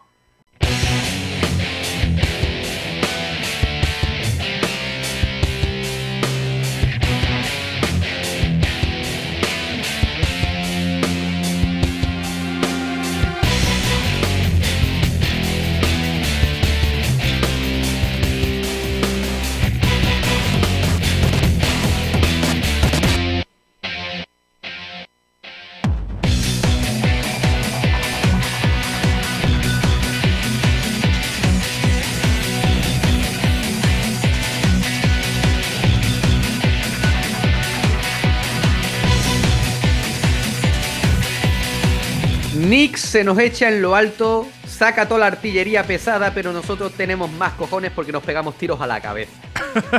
Simple y llanamente. Nix se enfrenta a nosotros utilizando todos los arcanos, ¿vale? Este combate es largo, Sí. eh, comienza facilito, pero termina siendo muy difícil. Yo me acuerdo, hecho- tío, me acuerdo en la batalla final, eran las 4 o así, y me dices, eh, nada, yo ya estoy al final del juego, yo creo que a las 5 ya me lo habré terminado. A las 5 y media y termina a las 8. Fue larguísimo. O sea, Sí, sí. Dios. Porque además, como utiliza cada arcano, pues en cada arcano tiene, tiene debilidades y, y puntos fuertes. Y con cada arcano, cada vez que la vas derrotando, va variando. Hasta que llega un punto en el que ni le haces apenas daño, ni tiene puntos débiles, sus ataques son brutales, te pegas más tiempo curándote que atacando, y al final era muy poquito daño lo que Nyx recibía y mucho daño lo que el equipo recibe. Pero al final, después de todo, después de ir viendo cómo cada arcano va pasando, hasta llegar al arcano de la muerte, conseguimos derrotar a Nyx.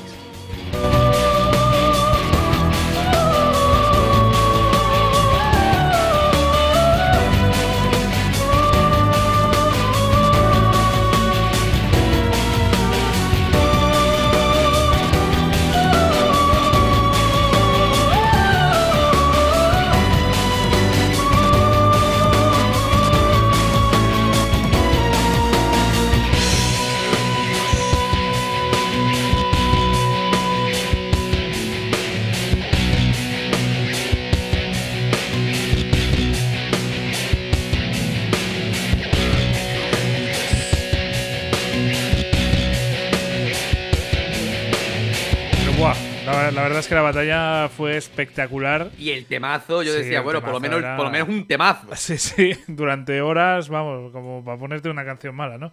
Lo que pasa es que sí que sucede una parte muy interesante y es que eh, Ryoji, Faros, tenía razón. Y es que tal- tras derrotar a, a Nyx, el equipo olvida absolutamente todo. De hecho, saben que se conocen, pero no saben de qué. Y como que dan por hecho que se conocen simplemente del instituto. Y llega la ceremonia de final de curso, eh, donde el director de. eh, o el representante de los profesores del instituto da un discurso.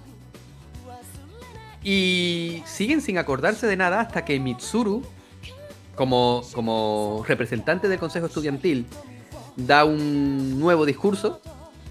Y ahí justamente ella se da cuenta, ella recuerda absolutamente todo. Y el resto de los, de los integrantes del grupo, incluido el, el héroe, recuerdan, recuerdan todo lo que ha pasado, recuerdan qué es lo que ha sucedido, qué les ha llevado hasta, hasta ese punto.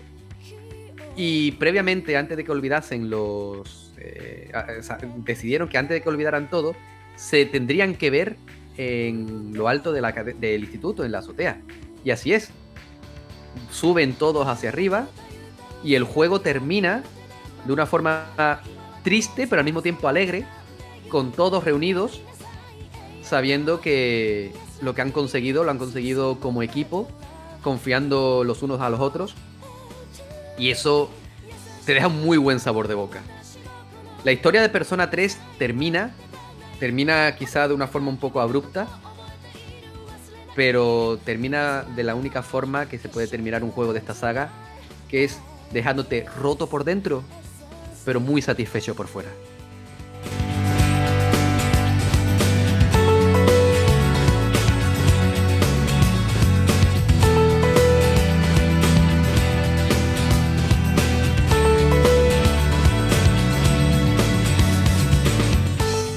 Y así, Jesús, es precisamente como acabamos este programa, ¿no? Eh, con esa sensación de, joder, de que ha quedado un programa muy bueno y con lástima de no, o sea, de, de saber todo esto y no poder volver a jugar este juego sin saber nada, ¿no? O sea, porque ya la experiencia la hemos tenido y no va a volver a ser igual, aunque eh, un juego totalmente disfrutable. Y de hecho, este programa es prueba de ello. Así que, Jesús, yo creo que ha quedado un programa espectacular.